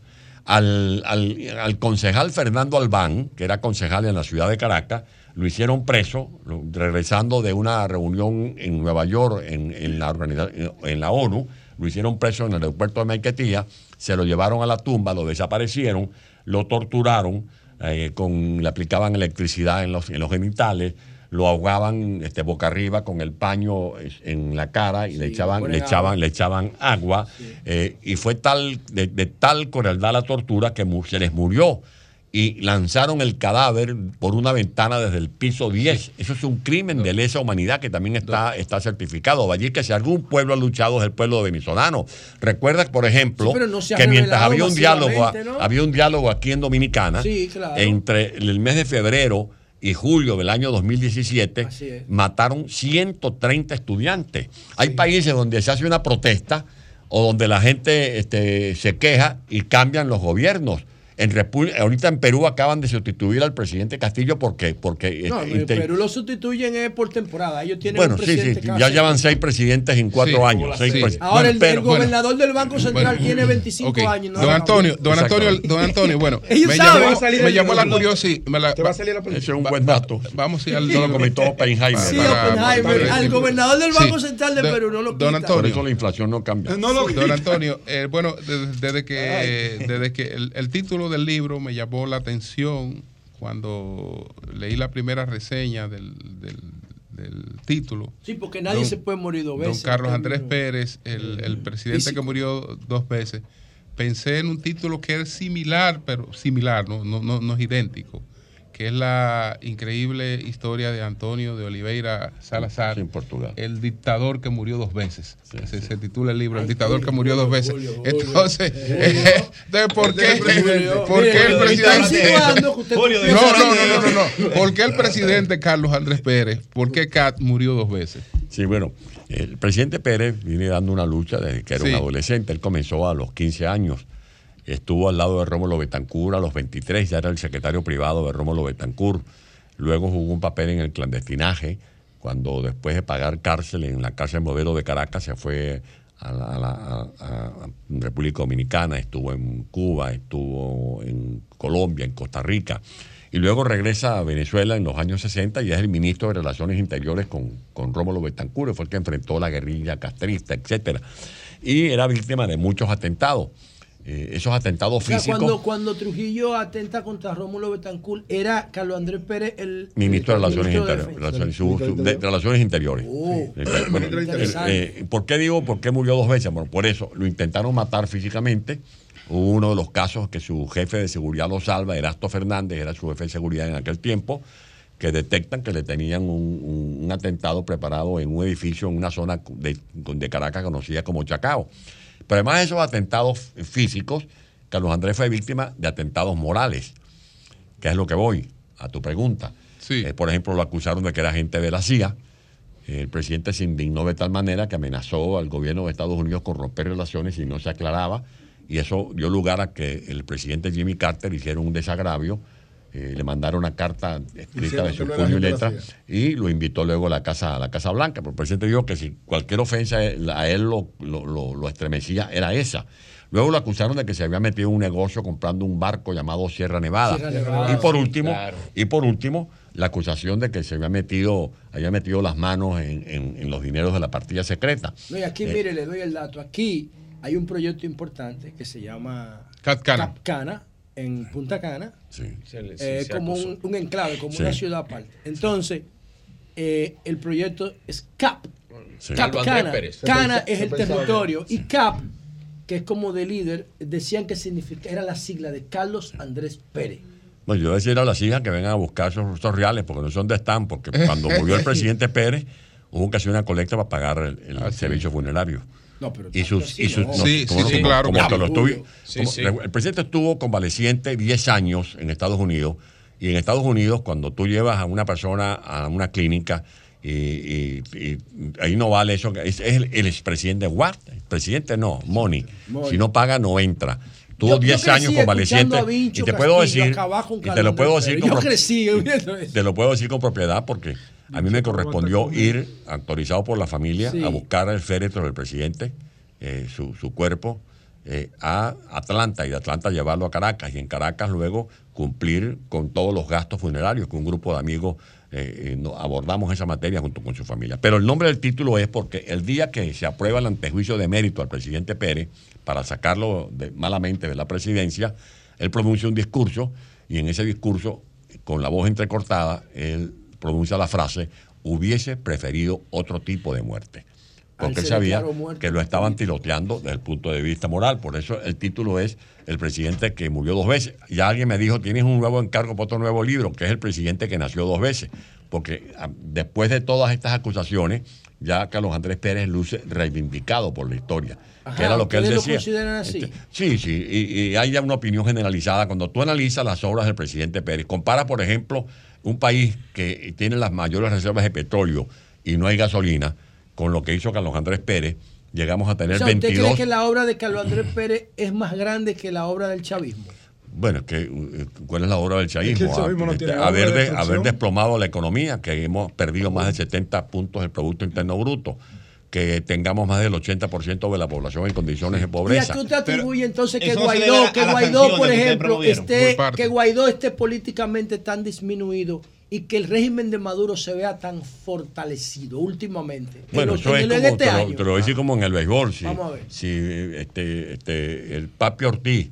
David Ortiz, David David, papi. sí. Ortiz no, no aprovecha la oportunidad que le dieron en las grandes ligas.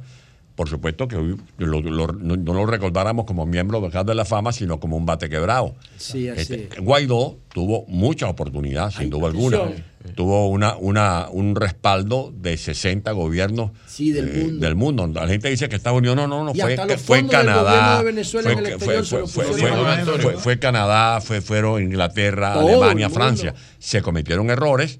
Este, nosotros no podemos seguir escarbando en esos errores, por eso digo aquí que tenemos que ver esos errores como una lección de vida para que rectifiquemos y entendamos que si no nos unimos de verdad, verdad, si no tenemos una dirección política coherente con una estrategia, no va a haber diálogo Pero que ¿dónde valga. usted cree que Guaidó falló? ¿Dónde usted Bueno, cree que porque- Guaidó no, por- no pudo ap- aprovechar esas Por ejemplo, oportunidades de eh, la el comunidad pueblo, eh, internacional? para poder luchar con esta tiranía se requiere una lucha de calle, como la venía haciendo los venezolanos, que es lo que tú estabas Sí. hace algunos momentos citando.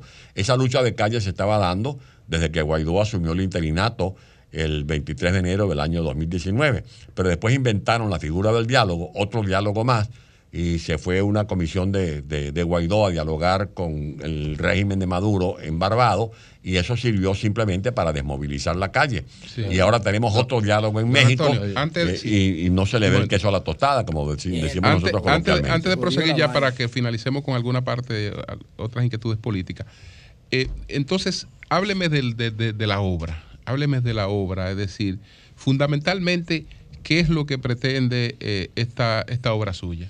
que mm, las nuevas generaciones conozcan la historia de un hombre que está vinculado a la historia de un país. Porque lo que eh, fundamentalmente quiero, no solo para los jóvenes de Venezuela, sino los jóvenes, por ejemplo, de República Dominicana, entiendan que la democracia es un sistema de vida que hay que preservar porque es el, el verdadero sistema donde se pueden desarrollar los derechos humanos. No solamente el derecho humano de poder, de poder elegir de poder designar y quitar gobiernos, sino el derecho humano de poder eh, crear, de poder opinar, de poder desarrollar la personalidad, de que tengamos eh, ciudadanos emprendedores. Y, y otra lección que yo quiero dejar aquí este, a la vista de las nuevas generaciones de República Dominicana y de, mi- de nuestro continente es la importancia de las instituciones. Donde no hay instituciones sólidas, solventes, la democracia tambalea. Y eso fue lo que ocurrió en Venezuela. Y que esa democracia hay que cuidarla como la madre cuida al niño, como el padre de familia eh, eh, actúa de manera o debe actuar de manera responsable, o como el jardinero cuida la flor del jardín. Si usted no riega la matica de la democracia, esa matica comienza a acusar problemas y, y le van cayendo los Castañón. ho- la- la- las hojas, por ejemplo. Jonathan. Antonio Ledesma, líder eh, político y exalcalde de la metro- metrópoli de Caracas, Venezuela.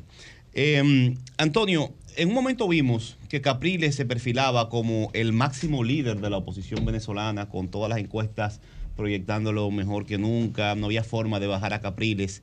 Pero en un momento en Venezuela, con las dificultades que, que ha habido de todo tipo y con la salida de, de Chávez, eh, Leopoldo López, si mal no recuerdo, fue el líder político que le subió el tono a las manifestaciones y a las luchas, con sus razones o no. Y lo vimos frente a edificios públicos convocando y ahí se lanzaron unas, unas granadas, no sé de quién la lanzó, un- y se generó un conflicto que eh, detonó movilizaciones violentas, incluso. Ahí comenzaron, podríamos decir, las, los grandes fre- enfrentamientos físicos ya con el gobierno de, de Maduro. Y luego viene Guaidó, que fue reconocido por parte del mundo y por parte de la oposición, no toda, ha estado dividida la oposición. Y de ahí también salió la promoción por parte de sectores internos y externos de sanciones, de sanciones a Venezuela para afectar el, el gobierno. Para debilitarlo. Eh, ¿Cuál usted entiende que son los errores que se cometieron en la lucha de la Bien. oposición venezolana para volver al poder? Bien. Bueno, mire, Capriles fue nuestro abanderado presidencial en dos coyunturas. En las elecciones del 2012 con Chávez y luego una elección sobrevenida Enrique Capriles. en, en abril del año 2013, eh, confrontándose con, con- con Maduro. Fue un buen candidato, eh, sobre todo en la segunda campaña hizo, eh, tuvo un desempeño sobresaliente. Eh, lo acompañé en, en todas esas justas y creo que el error de Capriles fue en no haber eh, asumido la responsabilidad de cobrar la victoria, porque no tengo ninguna duda de que Capriles le ganó a Nicolás Maduro en las elecciones del 14 de abril ¿Qué del significa cobrar la victoria? hacer efectiva la victoria.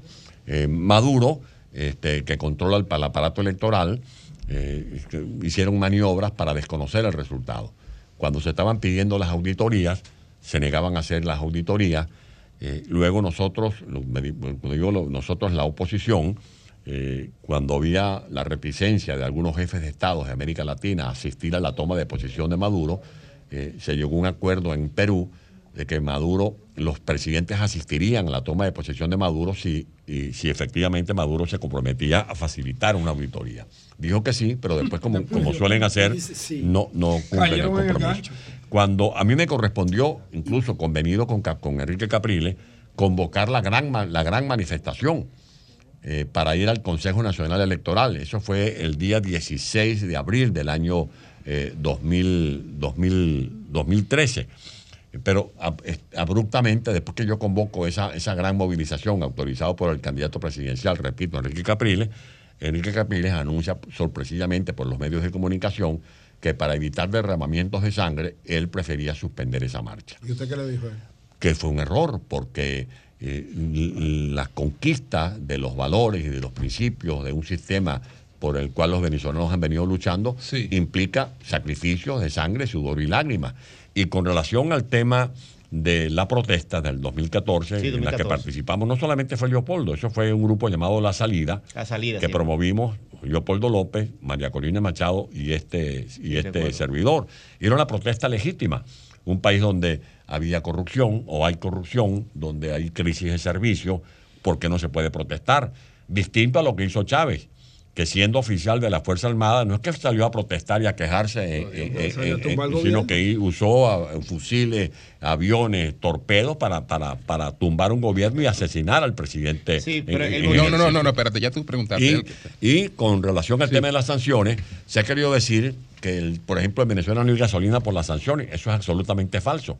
Pero yo le, recu- le- le- le pido a los dominicanos que se metan en las redes y busquen el, pito, el pitico de Chávez votando a trabajadores de PDVSA. Si algo logró la democracia fue formar talento humano.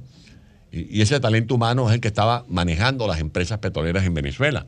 Se llamaba la meritocracia. Si tú no tenías méritos profesionales o técnicos, no estabas en PDVSA, aunque fueras militante del partido de gobierno. ¿Qué hizo Hugo Chávez? Despidió a más de 20 mil trabajadores de petróleos de Venezuela. Por eso la empresa que se autoabastecía de gasolina, el país que llegó a tener 22 refinerías dentro y fuera de Venezuela, el país que estaba aumentando la producción de petróleo en el segundo gobierno de Carlos Andrés Pérez en más de un millón de barriles y que al día de hoy, si ese plan no se interrumpe, estuviéramos por lo menos produciendo 6 millones de barriles, hoy está dependiendo de lo que nos manden los Virgilio, iraníes y y, lo y poco que se produce se lo estamos mandando a Cuba. Sí, don Antonio. sí. Eh, Moisés Naín, en su obra El fin del poder, eh, cita eh, cómo él, siendo funcionario del gobierno del presidente Carlos Andrés Pérez. Ministro de Fomento fue. Sí, ministro, exacto. O director de Fomento. Director, de sí. Fomento. Ministro, fue ministro, ministro. Dice él que ese daño que se le produce a la figura del presidente Carlos Andrés Pérez empezó por una serie de reformas que él intentó llevar de forma agresiva en, en- en su mandato y que esa serie de reformas la población no la asimiló Efecto de choque. y eh, le devolvió con, eh, con, con mucha eh, mm, Con poco entendimiento, resistencia a los cambios y con odio eh, que después a través del tiempo a su propia figura y que eso fue el detonante de la situación del presidente Pérez. No sé si usted lo Sí. cita. Bueno, por supuesto, aquí en este libro, eh, si alguna novedad hay, es que están por primera vez publicadas las actas Sí. de las reuniones que se celebraban entre el partido de gobierno y la alta jerarquía del gobierno propiamente dicho. A mí me correspondió el honor de ser el secretario ejecutivo de ese comité, llamado Comité Operativo. Y aquí está, por cierto, eh, la exposición de Moisés Naín. Cuando Moisés Naín propone en ese debate la reforma comercial, él le decía a la dirigencia y a los ministros y al equipo de gobierno que el- único riesgo era que le comenzáramos a hacer trampa al proyecto.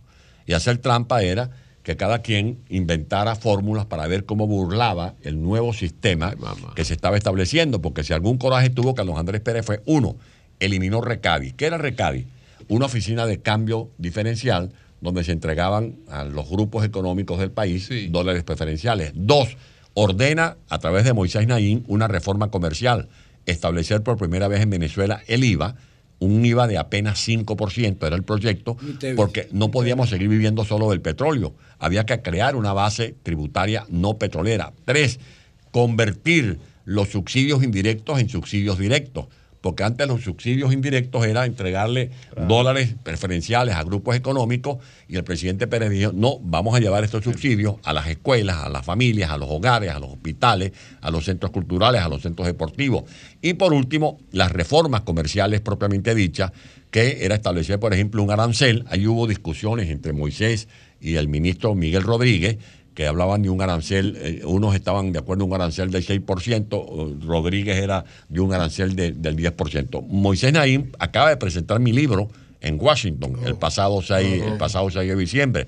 Y en ese libro, que habla de las tres P, el, el populismo, este, la polarización y la, y La la- y posverdad. la- y la posverdad, eh, se analiza este caso de Venezuela y ciertamente coincido con él en que si alguna falla hubo fue, uno, eh, una mejor comunicación.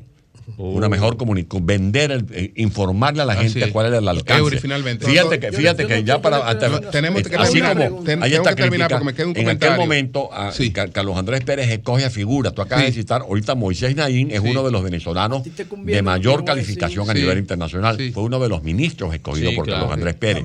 Miguel. Rodríguez, Carlos Blanco. La gente en aquel tiempo, te refiero en el año 89-90, llamaba a estos jóvenes los IESA Boy, un instituto de educación que había en Venezuela, y los quería comparar con los Con Chicago, Chicago Boys, Boys Chicago. los llamaban ¿Cómo los tecnócratas. Hoy al día, hoy al, hoy al, El- hoy, el- día, el la presidente gente Pérez- reconoce que era un, un El pres- excelente el equipo de gobierno. Pérez, bueno, una, le llamaba la generación de Ayacucho, ¿no? Sí, el plan de becas y mariscal de Sí, Ayacucho. sí.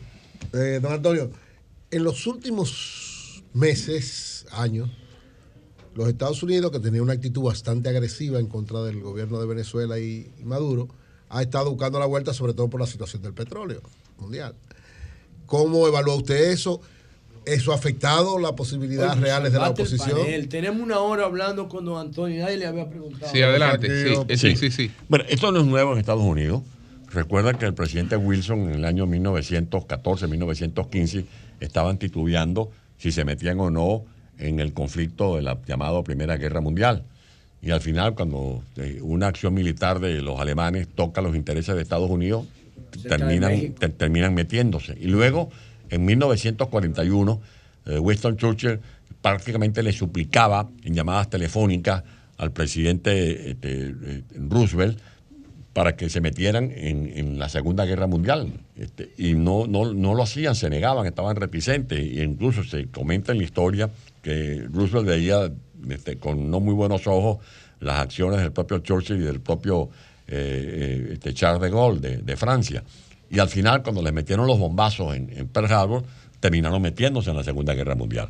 Recuerda que había también la- los cambios cuando los famosos rehenes de, de- de la embajada en Teherán, Teherán. eso fue en 1980, 66 norteamericanos estaban Sí. en, en la embajada, tuvieron más de 400 días La, secuestrados. la película de, de Ben Affleck. Exactamente. que Bueno, narra eso eh, este cambio, eh, Estados Unidos es el que es el Estados Unidos en la administración de Donald Trump y fue ratificado incluso por la nueva administración de, de Biden, se establece un cerco antinarcótico. Y un cerco antinarcótico, pues ya Venezuela no es que es puente del, del narcotráfico, ya es un centro Pero de operaciones. soltaron los dos- los Un dos centro- sobrinos Bueno, a eso voy. a la mujer de Entonces, eso es, es Un una, no, es una señal que la- es una señal que la gente no entiende. eh, ¿Cómo usted interpreta cómo- eso? bueno, Maduro lo vende como un, un- que, que ha puesto de rodillas al gran imperio norteamericano. Y ahora, como ya les entregaron a los dos sobrinos que estaban presos por narcotráfico, están pidiendo que les liberen al testaferro de oro, que es Alexa. Eh, anteayer en Miami había una protesta Se dice que a las a puertas de un tribunal pidiéndola. Y van al diálogo de México y se llevan al diálogo de México a sentarla como vocera de los derechos humanos de Venezuela a la esposa de Alexa, que es italiana, y además está siendo solicitada por los tribunales de justicia de Italia. Entonces, y están reclamando los derechos humanos. ¿Cuál Sí. derechos humanos? ¿Y por qué no sientan Bueno. allí a las viudas de los, de los venezolanos que han sido asesinados por la dictadura de Bueno, Maduro? bueno, Bueno, Sí, bueno, no, señores, gracias, gracias a don Antonio Ledesma. Don Antonio, entonces, hay una el- entonces todavía el aquí libro, de Venezuela. ¿qué el libro, sí, No, el, libro, el libro, el libro, me imagino que estará disponible aquí en Cuesta. Sí. eh, Está físicamente disponible, estará y, eh, en también, las redes. y ta- y también por Amazon. Mire, Por señor Amazon. Antonio, yo le quiero decir algo al final. Sí, le voy a dar una. Y esta una- noche tenemos la presentación una del libro en la universidad. la, la presentación del libro es en, en la UNFU. Exactamente, a las 7 Ok. de la noche. Yo le Breve, Estás quiero dar invitado. una pequeña sugerencia. Ustedes quieren promover una imagen determinada de Carlos Andrés Pérez. Pero si ustedes se la quieren promover a las nuevas generaciones, el libro no es el mejor formato. Okay. Tienen que tratar de hacer una serie panef. Hay una película. Exacto, Se llama porque si no, la- las nuevas generaciones no Bueno, están consumiendo. pues, don. Antonio, Es un don libro Antonio- con sus errores y sus virtudes. Esto no es un panegírico. Ok.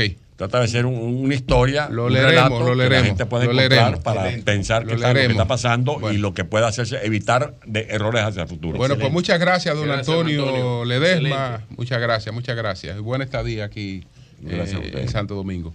Cambio y fuera.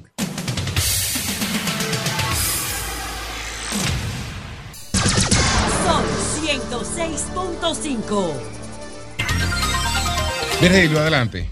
Hablando que uno se entiende, gracias a los que nos escuchan a través de este Sol de la Mañana, de Sol 106.5, RCC Media en la Catedral de la Opinión. Interesantísimo el conversatorio con don Antonio de Ledesma. Maneja mucha historia de la historia contemporánea eh, y los acontecimientos de los últimos 30 años en Venezuela. Interesantísimo conversar con él, qué bueno. Con el tema de la policía y los enfrentamientos a disparos con jefes de banda eh, y con enfrentamientos con los delincuentes, no puede haber ningún tipo de paño tibio con eso. La delincuencia se le enfrenta en el plano que ellos quieran. En el plano que ellos quieran, hay que darle a la delincuencia, como quiera que sea. Quieren entregarse, se entregan. Quieren eh, buscar una negociación, se busca una negociación. ¿Quieren plomo? Plomo. Como ellos quieran. Ellos que elijan el plano. Ahora, todo el que viene y los derechos humanos, yo no sabía que los policías ni los otros ciudadanos tenemos derechos humanos, los derechos humanos son los de los delin- delincuentes, será la Comisión Nacional de los Derechos de los Delincuentes, eh, que nada más protege a los delincuentes, no, no lo ha ido protegiendo al ciudadano normal. Parece que nunca lo, le han hecho un evento vandálico. A mí me hicieron un evento vandálico hace unos años atrás.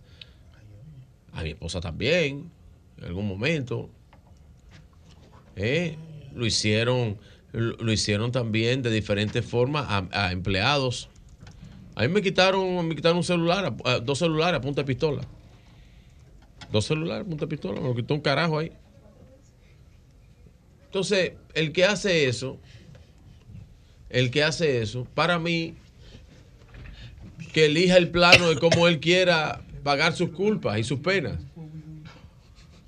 A mí no me hablen de la maldita marginalidad. Ay, que yo soy mal. No, no. Usted eligió su camino de ser delincuente. Que el gobierno no me atiende, que la sociedad no me ha atendido, que el mundo no me ha atendido, que me ha dejado marginado. Usted decidió. El ser humano tiene la capacidad, el hombre pensante, tiene la capacidad de discernir entre lo malo y lo bueno. Sabe cuando es malo y sabe cuando es bueno. Desde niño. Para mí, ese tipo de bandas no es enfrentarla de que me la encontré, hay que ir a buscar y darle en la madre. Hay que ir a buscar y darle en la madre. Porque vienen a buscar a cualquiera de nosotros a darnos en la madre también. Porque ellos no tienen criterio. El criterio de ellos se basa en la criminalidad, en lo que ellos viven. En quítate tú para ponerme yo. Voy a, a salir a buscar lo tuyo. Voy a salir a destruirte, a matarte, a acabar contigo, a robarme lo tuyo. Elijan el plano que ustedes quieran. Y la policía que le dé para allá. El plano que ellos quieran. Que elijan la comisión. Es más, toda esa banda que están operando y toda esa desgracia. Bueno, ahí el que estaba ahí mencionó. Ese era el jefe. eh, Pedro, el audio que tú pusiste era el jefe de, de los trenzas, los papos trenzas, ¿verdad? Papo Trenza. Sí, entonces era el jefe. Entonces, los jefes de banda que se pongan de acuerdo con la Comisión de Derechos Humanos para que se entreguen. Porque si lo agarran, saben lo que van. Saben a lo que van. Y así es que hay que hacer para organizar esto. Como ustedes quieran. Miren, yo no voy a soltar el caso. No lo voy a soltar para que estén claros los señores del Colegio Médico Dominicano. Yo no voy a soltar eso. Porque yo sé lo que ustedes pretenden. Miren, profesionales como el doctor Cruz Jimenián, y a mí me merece mucho respeto porque el doctor Cruz Jimenián es un gran amigo. Recientemente mostró un desacuerdo con el paro del servicio a los afiliados del servicio de salud por entender que se está jugando con la vida de los pacientes. Yo vuelvo y digo, todos esos representantes del Colegio Médico de Abogados convertido en sindicato tienen que entender que ellos hicieron, si son médicos, un juramento hipocrático. Nadie lo obligó a ser médico, usted eligió eso. Y eso tiene que ir con la condición humana, no con la condición económica suya. Con la condición de cómo usted quiere que se lo ponga. El ser médico es, es lleva más, es más que las condiciones económicas, es preservar la vida de los seres humanos. Hay que tener empatía con la vida para ser médico. Entonces, si usted no tiene empatía con la vida, lo que usted está decidiendo está en contra, en contra de la vida de los pacientes, empezando por lo que menos tienen. Como hice el caso de una empleada mía que me dijo, póngame otro seguro. Yo le dije, pero yo pago tu TCS. Y me dice él, sí, pero es que el PALIC no me funciona. Eso es lo que ustedes están haciendo. Y esa empleada, que es una empleada de limpieza, cobra 15 mil pesos y ustedes la están maltratando. Esos médicos están luchando para que ella el, La el, está el sí, sí, pero no, más. no me hables del maldito futuro. Háblame de que ella no pudo ir, No, estaba mala y no pudo ir a una emergencia y nosotros tuvimos que pagarle los cuartos. Claro, no pues, me hable de eso. Así es que se va a conquistar una Sí, mejora. así es que se va a transformar dándole a los más chiquitos. No, no. cogiendo no. piedra para los más chiquitos. ¿Y cuáles son los chiquitos? La herencia. Mientras, mientras los pendejos que están ahí La en la directiva del colegio médico, los pendejos que están ahí tienen todo su gasto pago y No. toda su vaina paga. Estrella. Bien, bien. Saludos a Senencao. También el padre Rogelio Cruz, ¿verdad? Dijo que al doctor, oigan bien, al doctor Senencaba, cambiar el método de la lucha y no descuidar la atención médica, porque eso es importante. Miren, yo voy a llamar, eh, voy a, a citar algo muy importante. Yo estaba esperando que la Asociación de Clínicas y Hospitales Privados se pronunciaran con esto. Miren, ¿tú sabes qué pidió eh, en las sociedades, en las sociedades médicas y la Asociación de Clínicas y Hospitales, ANEDECLIP? Pide que buscar una salida en la que los médicos acepten seguros y los pacientes no tengan que pagar consultas de sus bolsillos. Pero eso lo está pidiendo la Asociación de Clínicas. ¿Eh? Para que ustedes vean que lo que yo estoy diciendo desde aquí no es mentira. Pero eso es lo que dice el colegio médico. No es mentira. No es mentira. Entonces, las, sí, pero no, pero haciéndole la contra y anunciando que en enero van a quitar la más grande de la aseguradora, que ustedes saben cuál es. No lo voy a decir porque no lo voy a hacer publicidad. Ok. Mire, la RS, yo creo que están en la disposición, porque ellos están a la falta también. Porque la RS están mal. Y yo he dicho mil veces lo que yo pienso de ellos. Ahora, lo que no puede ir, las decisiones no pueden ir en contra de los usuarios, que pagan según la maldita ley. Porque la ley le obliga a todos los empleadores, 5 millones casi, ¿eh? a pagar sus cuartos de unas deducciones que se van para la seguridad social y para las ARS. Entonces, así no. Tienen que pagarle, tienen que darle servicio, transformar la ley. Yo estoy de acuerdo con eso. Buscar que le hagan mejores pagos a los médicos por servicio, estoy con eso, y que incluyan otros servicios de los médicos. Pero nunca en contra de los afiliados del sistema de seguridad social. Comunícate 809-540-1065. 1-833-610-1065 desde los Estados Unidos. Sol 106.5, la más interactiva. Buenos días, adelante, buenos días. Buenos días, Julio. Saludo a todo el equipo. Bendiciones. Sandy de este lado. Adelante. Eh, Julio, en Santo Domingo Este se sigue trabajando.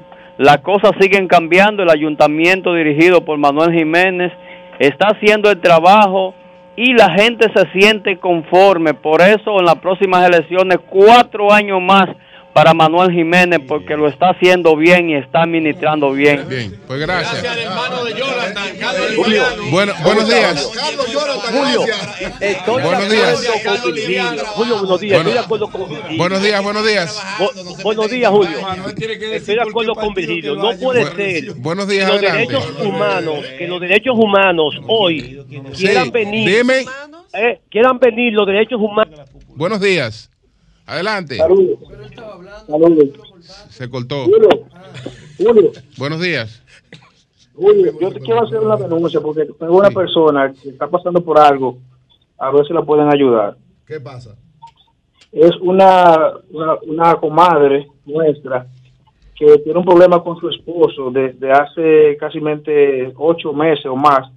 Ellos viven juntos. ¿Y qué pasa? Entonces, ella quiere separarse de él, pero él no quiere irse. Ella le ofreció 500 mil pesos para que se fuera, un vehículo que le compró, y él está resistido a irse del apartamento. Y ¿Están él- separados, tú dices? no, no, ellos viven juntos. ellos no se hablan, ellos viven, viven juntos. Lo que pasa es que ella fue a la fiscalía, puso la denuncia. ¿Dónde, ¿A qué Todo. fiscalía fue ella? ¿Ella fue dónde?